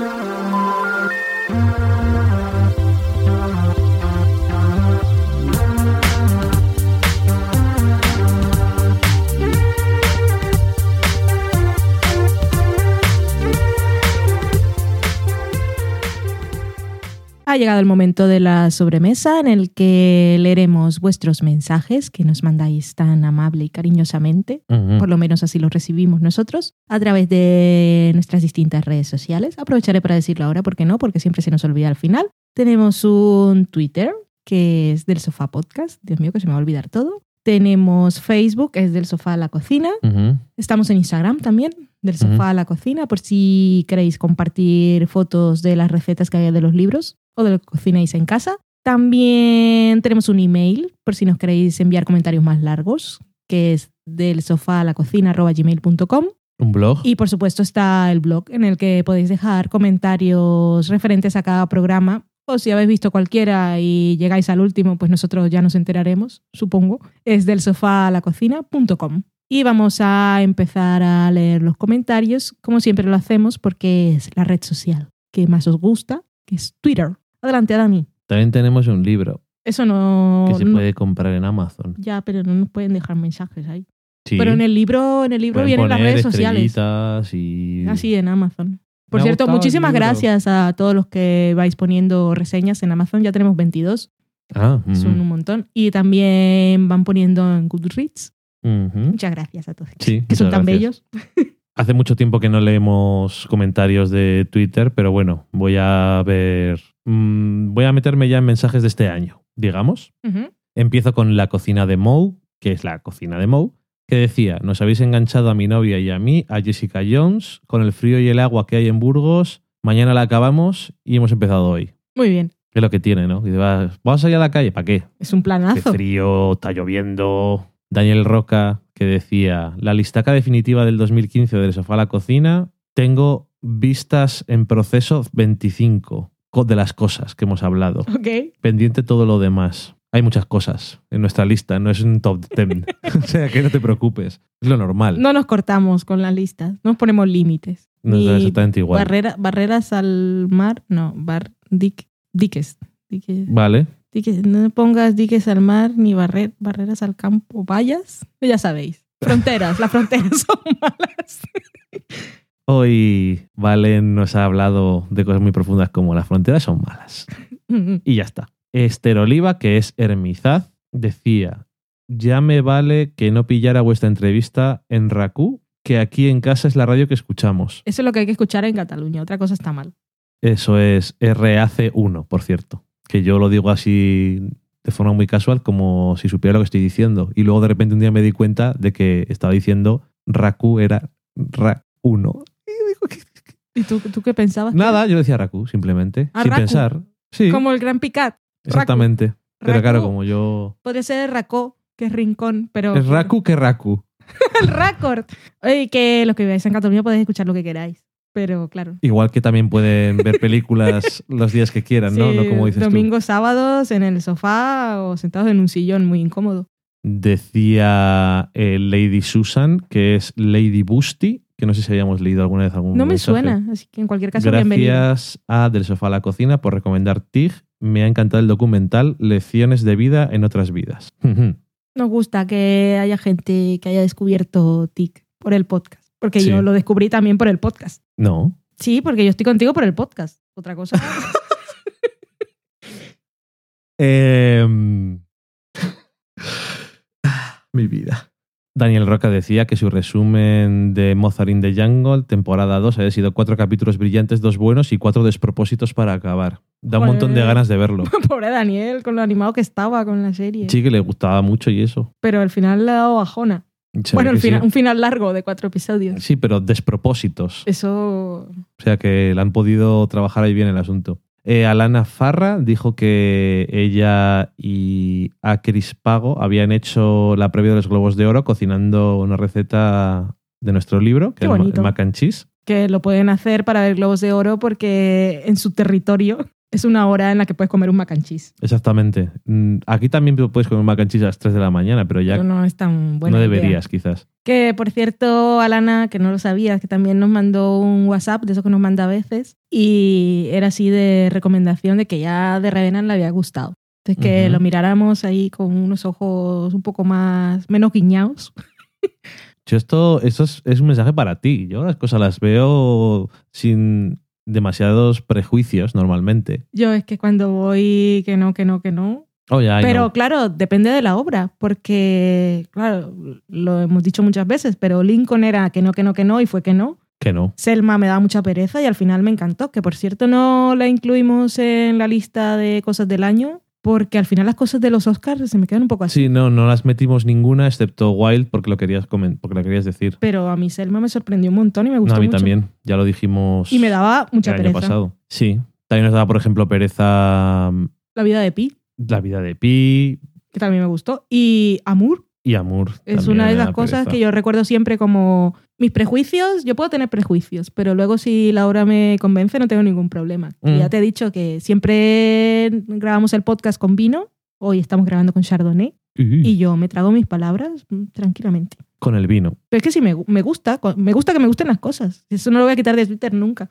Que sí, sí es lo que hay. Y luego, pues como Lincoln, Los Miserables, también nos daba pereza y tampoco nos gustó. Ay, los miserables. Miserables. En fin, Yune, que es Yune Duendecilla, decía que todos los juguetes del enlace comprados a través del enlace de Amazon que tenemos en nuestra página web eran suyos, incluso los repetidos. Y la tablet y la jarra, que nunca se olvida de comprar a través de nuestro enlace. Tan bella. Se acuerda más que nosotros. Sí. Somos unos Nos tristes. pasará una y otra vez. Eh, Fernando Arriaga, que es Sprocket82, decía que gracias también por reinsistir en la recomendación de TIG en lo mejor del año, que le había encantado, que veía pocos documentales, pero este cuando hablamos antes ya le había llamado la atención y no lo había apuntado y se lo había perdido. Se lo había olvidado Normal. y lo vio el otro día. Qué bien. Eh, Karel Cornejo, que es Karel barra baja XD, le había llegado el libro que había ganado en un sorteo de Fans Fiction. Ah, que está en México, ¿cierto? Sí, y que estaba muy emocionada y que tenía nuestro libro y que le llamaba el mac and cheese, también nos preguntaba cosas sobre las colmenillas, que, que esto no tenemos aquí, ¿lo puedo poner otra cosa? Ya le respondimos, pues poner lo que quieras porque la cocina es una cosa muy libre hasta cierto punto. Los Mm. postres es una cosa que hay que tener cuidado, que luego, luego no sale. June también decía que estaba emocionada con la promesa del especial de Mad Men y que también vea y disfrute, también ve y disfruta y sufre con Rectify. O sea que va la gente saliendo del armario que no están no lo estaban ocultando, simplemente nosotros no, no- lo sabíamos. No llevábamos el control. Tenemos que hacer una lista como la que tenemos de Jackie Jill. infamosa. Infamosa. de Jackie Jill, sí. Eso sí que era una lista. Más random. ¿Qué más? Cristina, que es. Cristina, que es Ocean Crawls, decía: Ha sido oír a Dani decir y literalmente exclamar. Eso, eso es tener conexión. Sí, ya te digo. Y para la gente que no lo sepa, era de Murderer. Making a Murderer. Murderer y Murderer. es de Cirti Rock. Decía I will never forget you. Murderer.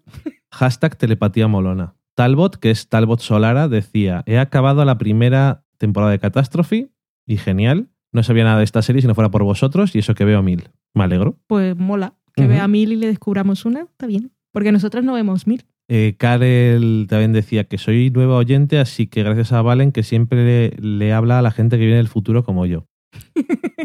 Eh, Daniel Roca decía, llevo 30 minutos de Inherit Vice y es demasiado bueno para ser cierto. Y yo tengo que decirte, nosotros a los 20 minutos dejamos de verla. Probablemente jus- injustamente, pero bueno. Yo empecé Que a no verla, ganas de verla, a los dos minutos dije, hostia, qué pereza. No tenías ganas de verla ya. Ninguna. Yo lo sé. Ujú. Eh, dos mujeres y un vestido decía, acabo de oír el podcast y no sale mi compra de Amazon en el listado, carita triste. Oh. Sí, no sé por qué pasa eso a veces. Alguien también nos había mandado un directo diciendo todo lo que había comprado. La rumba. Y la rumba no salía. Esto fastidió mucho. Sí, porque eso da dineros. de Cumano, que es pez con bicicleta, decía, yo también miro Rectify y me parece hermosa. Hay que hacer la lista. Dos mujeres de un vestido también decía que es D-M-Y-U-V, empezar con del sofá a la cocina y partirse de risa por la calle con el gran picat. Eh, Sara, que es Sara barra, bar- barra baja Istar, S-H-T-A-R, decía, por fin me he puesto a descubrir el podcast del sofá a la cocina, escuchando el especial 2015 y ahora quiero escucharlos todos. Bienvenida a nuestro sofá. Y luego dijo, piloto de del sofá a la cocina. ¡Socorro! Madre mía, entre comillas, las furcias que rodean a Batman. Se me sale el agua por la nariz de reír. Habéis ganado a un oyente de por vida. Pues bueno, te quedan ahí unos cuantos. De vez en cuando salen unas de esas. No me acuerdo de las furcias de Batman. Pero ¿cómo te vas a acordar? Si esto lo hemos grabado hace más años ya que la leche. Y por cierto que hay, esas primeras temporadas se oye peor. Hmm. Sobre todo los primeros episodios. Pero bueno, Pero nunca se oye mal, mal, mal, mal, mal. Horriblemente no, pero para mi gusto Sí. que soy un poco tocahuevos, pues sí. Y que, por cierto, no has dicho ni qué programa era este. Este es el programa 10 de la quinta temporada, que es el Exacto. 161. Yo nunca, no llevo el control. Mira que lo pones en el guion, pero es que no lo veo, literalmente. Y decía también dos mujeres y un vestido. Acabo de oír a Valen meterse con Tom Hardy. Ponía ahí cara de esto que te pones azul del shock. y le decía Álvaro Bojorquez, que es blog de Bori. Pégale. Y decía dos mujeres un vestido. Debería. Tenía cara de frustración. Y luego ya decías tú que esto debe ser un malentendido. Tiene que serlo. No recuerdo qué dije, pero Tom Hardy, cuando yo pienso en Tom Hardy, lo pienso así. Tom Hardy. Hardy. Ay, está siendo un programa muy largo y duro. Em, creo que fue que después, no sé si era por Mad Max o algo, es que, que estabas cansada de que, no de Tom Hardy, sino de que le pusieran con máscaras y cosas. Ah, eso es otra historia. Eso sí puede ser, Puede ser algo eso. que he dicho. Pero cansada de él, no, nunca. Bueno, y salen de Revenant. Ya, es, es mi único aliciente. Yo he leído, eh, me acordé mucho de ti porque leí una reseña de la película, que no digo que, que vayamos a pensar así, pero decía, la película es muy espectacular visualmente, el guion es fino, fino, fino, de eso de que no tiene sustancia. Tom Hardy hace milagros con un personaje de mierda. y yo digo, bueno, por lo menos vale poder ver a Tom Hardy y eso significa, significa que sale y todo. Cierto. En fin. em, Que en los carteles, en los autobuses de Londres salía Leonardo DiCaprio y Tom Hardy. Que no sale nadie más. Que tampoco sé que salga nadie más. es que... em, Es que cuando he leído cosas de, de Revenant, de lo que más se habla es de la piel de oso de Leonardo DiCaprio. Se hacen muchas bromas, que si dormían juntos. Es lo que te gusta a ti. Como cuando puso Oscar Isaac una foto en Twitter Ah, en la que ponía, aquí está, salía él con Leonardo DiCaprio y ponía, aquí está Leonardo DiCaprio con un Oscar. lo más cerca que va a estar de un Oscar en su vida. Exactamente. Qué cruel. Ala, si no le dan el Oscar con esta peli que debe ser de esas de tengo que sufrir. ¿Sabes qué va a hacer? Va a ser un Joey cuando no le dan el premio, porque es que ya lleva cinco nominaciones. Sí, yo digo, me imagino que se lo cogerá el de otro. No está aquí y... Eh, antes de empezar, poníamos una fotico de que teníamos los nuevos micrófonos y que íbamos a tener un nuevo programa. Y decía Vanessa, uno, un, dos, los micrófonos, toma, toma, los micrófonos, Loki, los micrófonos, hasta luego. Tan bello, Loki. Hasta luego, Vanessa. Y luego Roberto Pastor decía, la lámpara de Ikea Forever. Eso era lo que teníamos al principio como flexo para el Mm. micrófono. De hecho, le robé la idea a él. Sí. Pero eh, cuando los micrófonos empiezan a tener un poco más de calidad y De peso. el flex, es decir, de peso. En este caso estoy hablando que cuanto más peso son mejores, sí, que no tiene por qué. Eh, y el flexo empieza a cansarse. Ay, me duele la espalda, Pobrecito. ya me tira. Les tuvimos que tirar. Porque es que se. Tenemos que. Una vez, Dan de sí. me estoy acordando de que una vez estábamos grabando y tú estabas grabando con en tu micrófono, tenías debajo una botella de martini para que no se cayera. Exactamente, muy elegante. Teníamos que haber hecho una, una foto de eso. Es Eso una foto buena. elegante, elegante. Y con eso termino con Twitter. Muy bien. Pues vamos con Facebook. En el programa del especial de 2015 te- nos dejaron varios comentarios. David Díaz Díaz decía que muchas gracias por este gran programa. Me debo haber portado bien porque los Reyes me han traído vuestro libro. Me encanta. Y cuando hago una receta mando foto. La esperamos. Eh, Regina Fernández Mirón decía que está escuchándonos ahora mismo y que nos saludaba desde Granada. Saludos de Burgos. Eh, Rubén Giró decía, ¿esto es un refrito o habéis grabado material nuevo? Es ¿Esto más un- difícil. ¿Esto es un grandes éxitos o es más difícil hacer un refrito que grabarlo otra vez? Sí. No tengo más que decirte. Era nuevo. En Rebeca Aguilar Puntas decía, coincido mucho con vuestros gustos y encima el podcast es una lista de lo mejor del año, con lo que me emociona a mí una lista. Os escucho pronto. Esperamos que lo haya hecho. Miriam Benítez decía que había sido la temporada de desaparición de la comedia y sobre todo de la comedia romántica después del fracaso de todas las del año pasado. Que es verdad. Una evolución. Cayeron en desgracia todas las del abierto americano, Mm. porque eran bastante mierdas la mayoría. Ya. Pero bueno. Y Yune, que también está aquí en Facebook, decía, vaya pedazo de programa. Estoy todavía con el anterior, pero cuando termine pillo este, gracias. Luego además nos mandaron eh, algunos mensajes de estos que son privados. Por ejemplo, Adela Fernández, que les mandó las fotos de que había hecho una receta del libro, que era el chicken pot pie, Paso a paso. y parece que le quedó bien Decía que estaba rico. y que le había gustado. Tenemos que Esa hacerlo es otra vez. Estaba muy rico. Una de las cosas que más me sorprendió porque digo, bueno, malo no puede estar, porque hay veces que haces una receta y dices, esto malo, malo no puede estar. Pero tampoco de ahí parece a que te cosa. sorprenda o que... Y está muy bueno.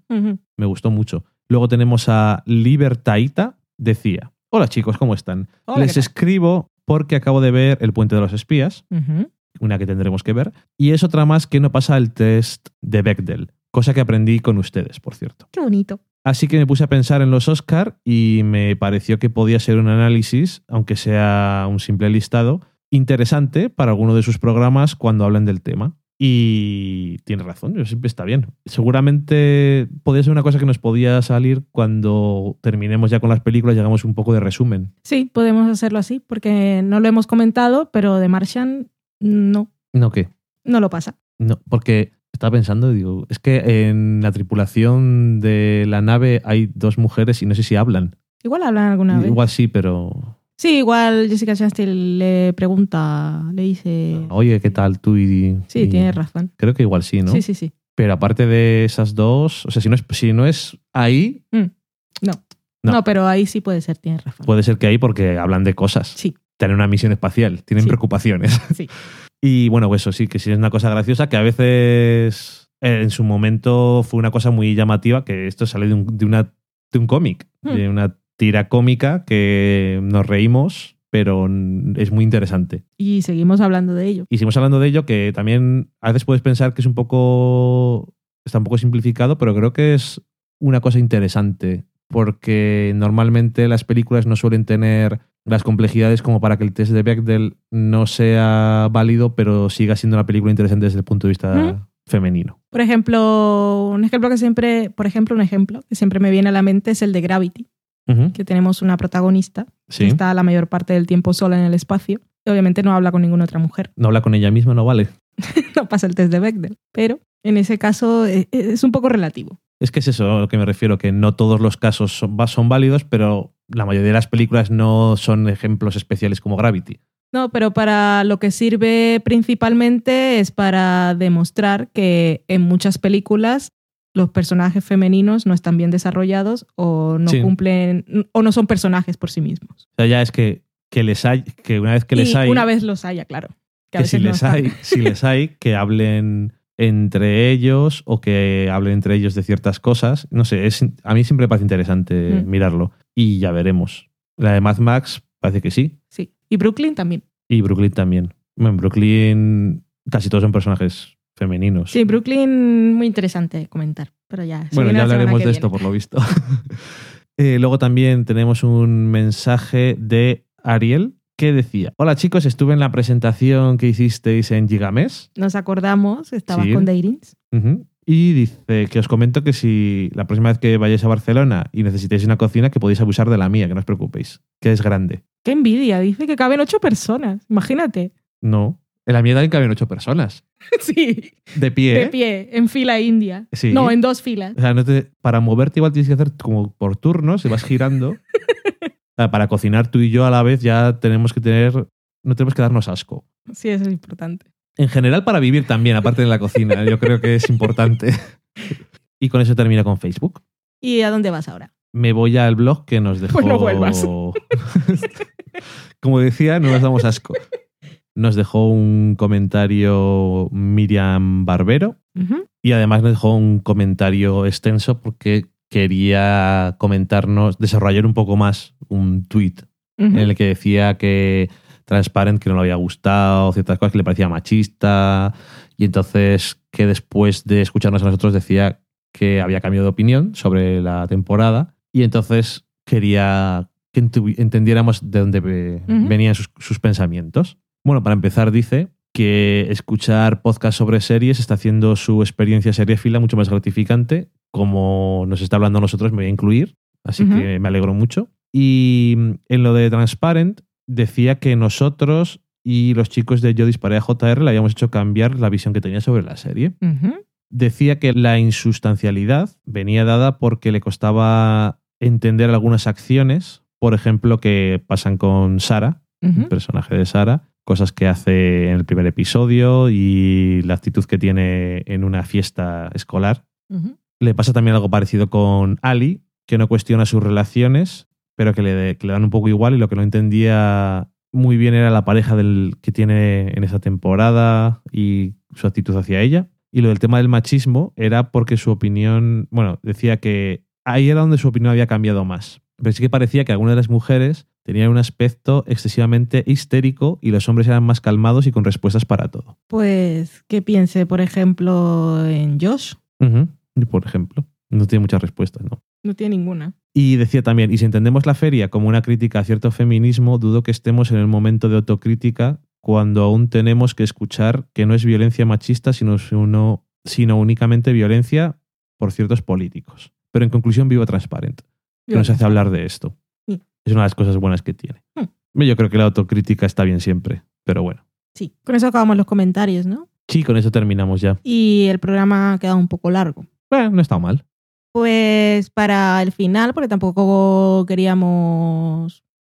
Bueno, que vamos a comentar un poco nuestro viajecillo a Londres, pero queríamos dejarlo para el final, porque al que no le apetezca escucharlo, pues se puede despedir aquí, que no hay ningún problema. Esto es como cuando viene alguien a casa, exactamente, y le ponen las diapositivas del viaje y la gente dice, uff, Dios, la en- comida gratis En bien. ese caso, se tienen que quedar porque quedas como mal, pero ahora se pueden ir. Ahora se pueden ir, porque nuestra casa es así de libre, Sí, pero si vienen a comer y se van, pero no les hemos dado comida. eso es verdad. No les, hemos, no les hemos pagado para que se queden a mirarlo. Así que no hay ningún problema. Y eso, aquí está. Que nos fuimos un par de días, no estuvimos más. Llegamos un martes por la mañana y volvimos un jueves por la tarde. Fueron dos días muy intensos, no nos da el dinero para más, Exactamente. pero bastante bien aprovechados, la verdad. Yo creo que sí. Teníamos así las ideas bastante claras de lo que queríamos ver y ya Ujú. lo decidimos más o menos el día anterior Sí. cuál iba a ser la ruta. Y habíamos elegido un hotel que nos permitía ir a los sitios turísticos más típicos y tópicos caminando. Sí. Eso está bien porque al día siguiente cogimos un metro y menos mal que no tuvimos que cogerlo todo el tiempo porque es muy caro. Sí.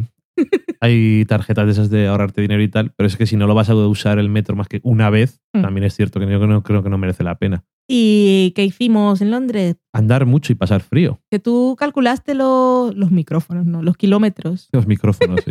los kilómetros que habíamos caminado. Nada, el primer día sí, eh, calculé aproximadamente unos 12 No kilómetros, que estaba bien. Y estábamos bastante muertos, porque además no habíamos dormido. El día que ¿Cierto? vinimos, o sea, salimos a las 3 de la mañana de Burgos, fuimos Claro. al avión, yo no me enteré ni de que despegó, del sueño que tenía, y luego lo que hicimos el martes fue no volvernos muy tarde al hotel y descansar un rato porque estábamos cansadillos, nos dormimos un poco y luego nos fuimos a cenar.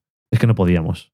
Y ese primer día, pues caminar, lo típico, Big Ben, Parlamento, puentes. Y llegamos. ¿Cuál fue el último puente que llegamos? el London Bridge porque el siguiente ya era el de la torre Mm. y ese decía, ah, esto no me interesa Eso no me interesa. Yo lo que quería ir al mercado.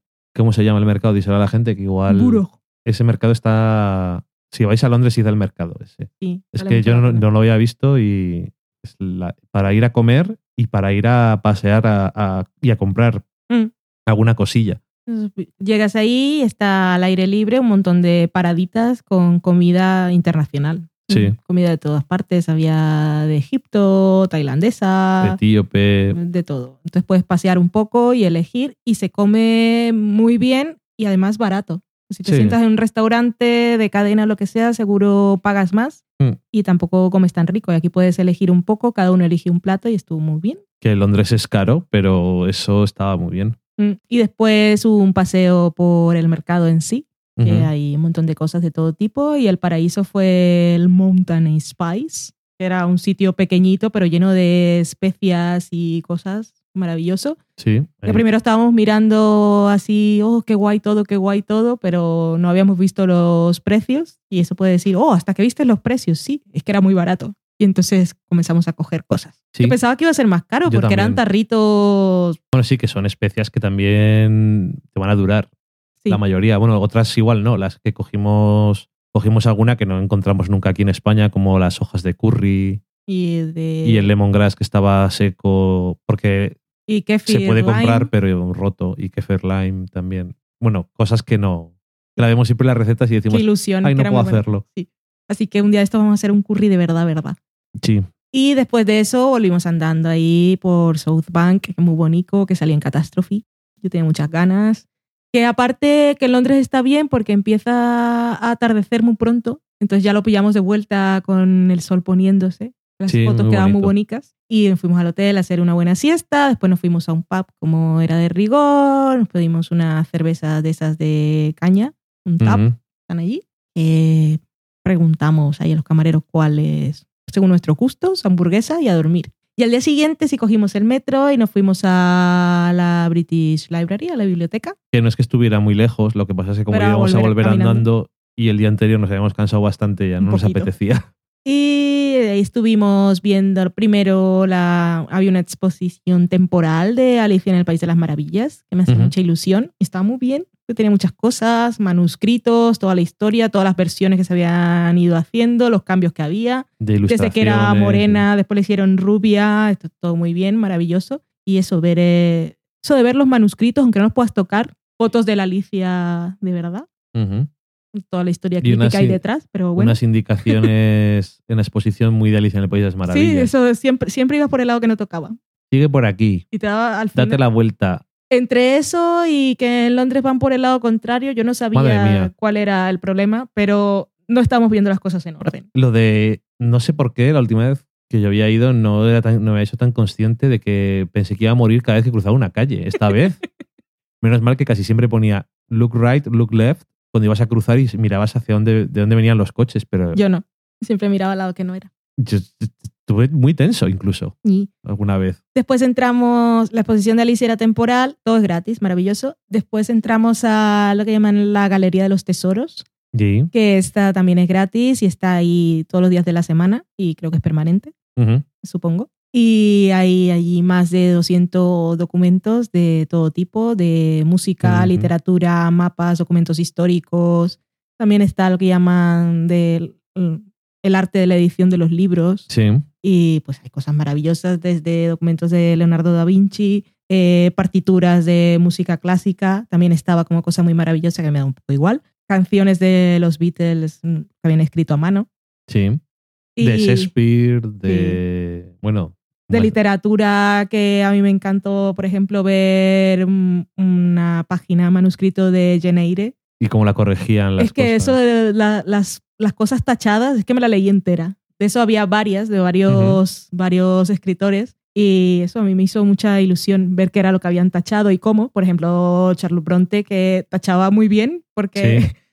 es que lo tachaba Había todo- otros que no te echaban tan bien. no, porque ella si tachaba un párrafo, pues tachaba como el signo de mayor que menor que, sería el de mayor que, que es el, siempre hago el bracito derecho así tal. Y entonces iba haciendo de un lado al otro de la página, pero solo abarcando hasta la línea del renglón que iba. O sea, Era maravilloso su tachón. El editor no tenía Qué ningún bonito problema. eran los tachones. Sí. Y luego también de documentos históricos también molaba mucho. Estaba la Carta Magna. Sí. Y, Y luego al, la- al lado, es que a mí, no sé por qué me hacía tanta gracia, está la carta magna y al lado derogándola el Papa. el Papa, sí. Y es como, no. Y eso, pues ahí te estás una horita, no sé cuánto tiempo, pero en realidad no No, miré el tampoco. tiempo cuando estuve allí, porque me di cuenta. lo ves todo. y Es tan emocionante y bonito y que sea gratis, esté todo ahí, fantástico y maravilloso. En la web de, si buscáis British Library, podéis ver escaneados algunos de los documentos, por Ujú. si os hace ilusión. Y después dimos un paseo ahí por la librería, pues no podíamos entrar a las salas de lectura porque hay que tener carne Ujú. pero podías ver ahí los pisos acristalados, se veían todos los libros, ahí rollo interestelar, el tercer acto, Sí. muy emocionante. Y después fuimos al Museo Británico y dimos un paseo así por la sala, nada, ninguna exposición temporal. No, porque se había que pagar. Y también era mucho tiempo, pero vimos muchas cosas de todo lo que han robado, que roban muy bien. Joder, qué bien robar. Madre mía. Y lo ponen ahí todo muy bien, su- sus piedras antiguas ahí con sus marcos en la pared. Sí. y las, las, las esculturas gigantes de gatos que me gustaban mucho.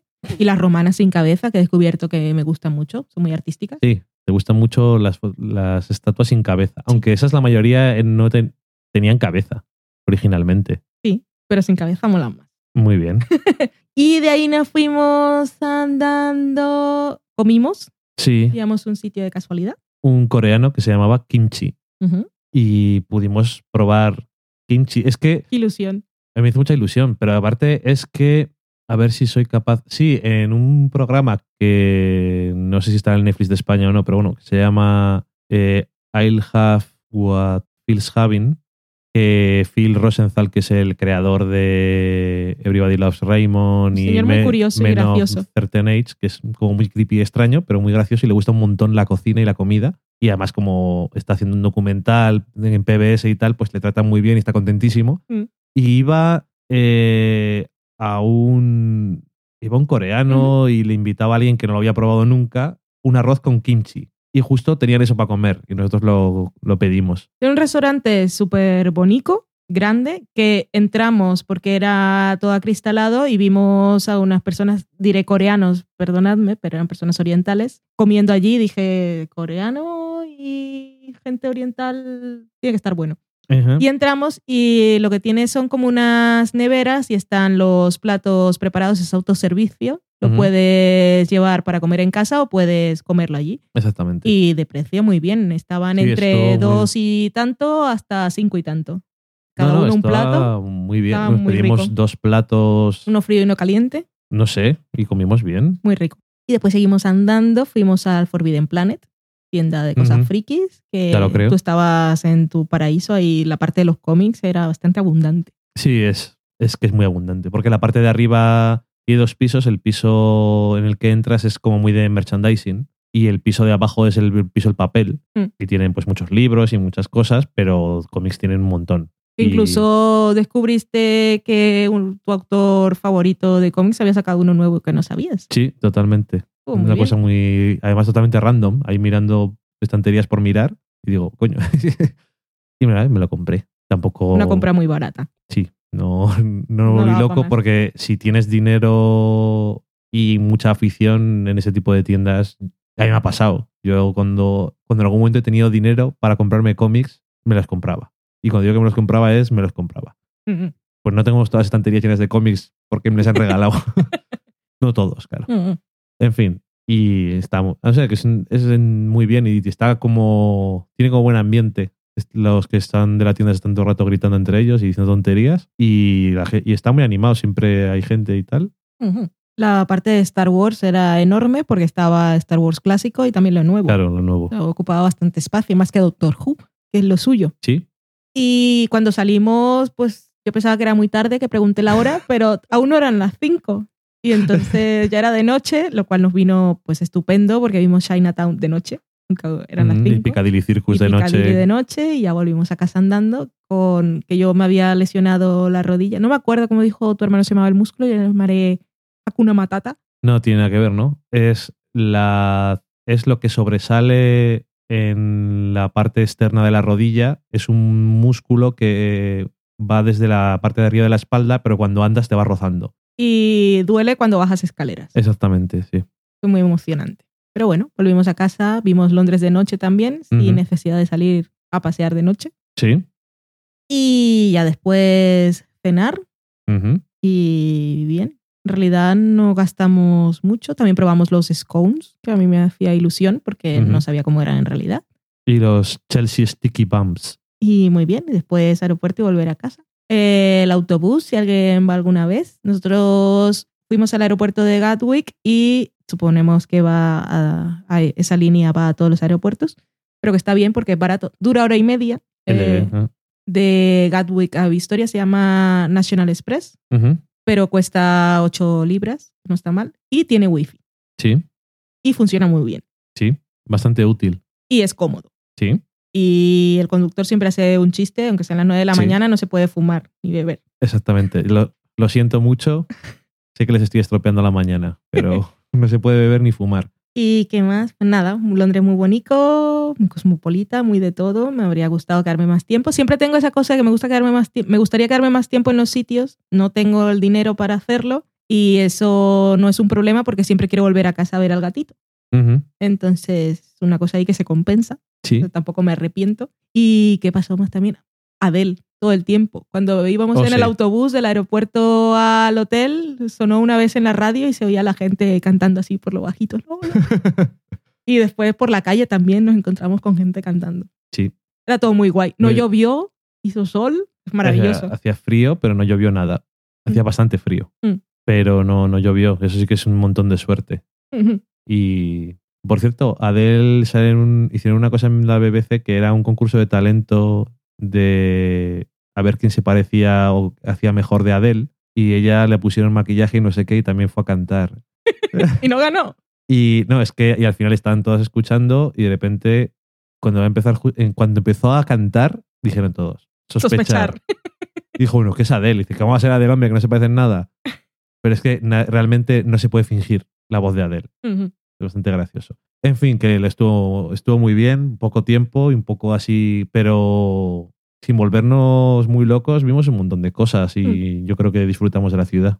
Y eso, si vais, la zona en que nos quedamos de hoteles está muy bien. Es Sí, la calle de- Belgrave, que De Pílmico y eso. está entre el metro de Pimlico y el de Victoria, o la estación de Victoria, a cinco minutos por cada lado. Y es una zona todas de que eran casas y las han convertido, casas de estas de Todo cuatro o cinco pisos, se han convertido todo en hoteles. Es muy tranquila y eso, que puedes ir caminando. Y no son los más caros del mundo, precisamente. Y están bien. Las habitaciones son muy pequeñas, Sí, pero bueno. en este en No particular moqueta. no tenía moqueta, que era lo que yo estaba buscando, y el baño era nuevo, o sea que no, no podía pedir más. Y tenía sensor y funcionaba. O sea, fantástico. Ujú. Ahí nos dieron de desayunar, por cierto, el último día, que no nos daba tiempo de ir a otro lado, y desayunamos el clásico English Breakfast. Sí, recién hecho. Sí, además recién hecho, con su salchicha de desayuno, sus huevos frito, huevo revuelto, al- sus alubias ahí pequeñitas, el jamón. Sí. Un bacon ese extraño. Sí, que es que es Muy parece- nutritivo. Joder. que, a, que a mí me gusta. Lo que pasa es que, joder, desayunar eso todos los días, a no ser que vayas a la obra Mm. y que vayas a gastar de verdad, es- no es aconsejable. Pero bueno. Y también aprendí que si os gusta el café con leche normal, pedir el latte, que sería el equivalente, no es el equivalente de verdad. Creo que es mejor pedir un cappuccino y cuesta lo mismo. Porque el latte es muy blanco. Es que el latte, y ya la propia palabra es- leche. Mm. Y en Estados Unidos hacen lo mismo, te ponen el tazón Como el café no es expreso, sino el rollo americano. que parece que te van a parece que te van a sacar los cereales al lado casi. No tuvimos. Yo quería hacerlo de tomar el té a las 5, pero es que a las 5 nunca tenía hambre. No. Entonces, ya sé que el té no es comida, pero no vas a pedir un té solo, pedirás con pastitas y scones y tal. ¿qué es esto? Y no, no pudimos. Y eso, que nos ha gustado. Si no habéis ido y nos queréis preguntar cosas, o si habéis ido y os gusta, os contamos cosas porque venís a nuestra casa y os contamos todo. Igual nos interesa. No, pero eso lo hacemos también en la vida normal. Hablamos siempre de más. Puede, pero Bueno. bueno, está muy bien. Eso, pues nada. Un programa más, a ver si ahora ya retomamos la rutina de programa semanal y grabar los lunes y que salga cuando pueda, pero durante la semana. Y ya nos vamos viendo o escuchando. Muchísimas gracias una vez más por llegar hasta aquí o Sí. por escuchar el programa. A ver qué tal se oye. Contadnos cosas. Adiós. Adiós.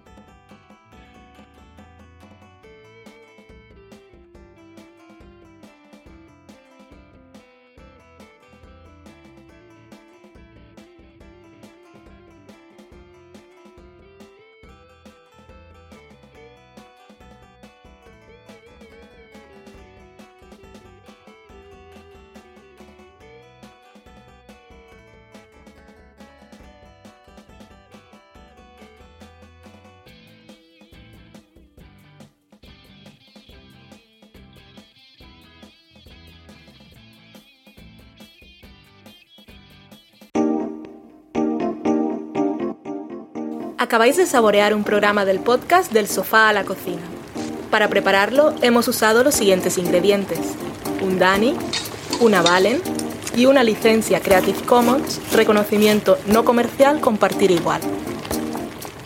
Cuando tenemos los ingredientes, los picamos muy finos, los dejamos pochando en una sartén y cuando estén caramelizados, los mezclamos con la licencia Creative Commons, que, cuidado, no admite uso comercial de la obra original ni derivadas, que se tienen que distribuir con la misma licencia que la original, siempre citando a los creadores.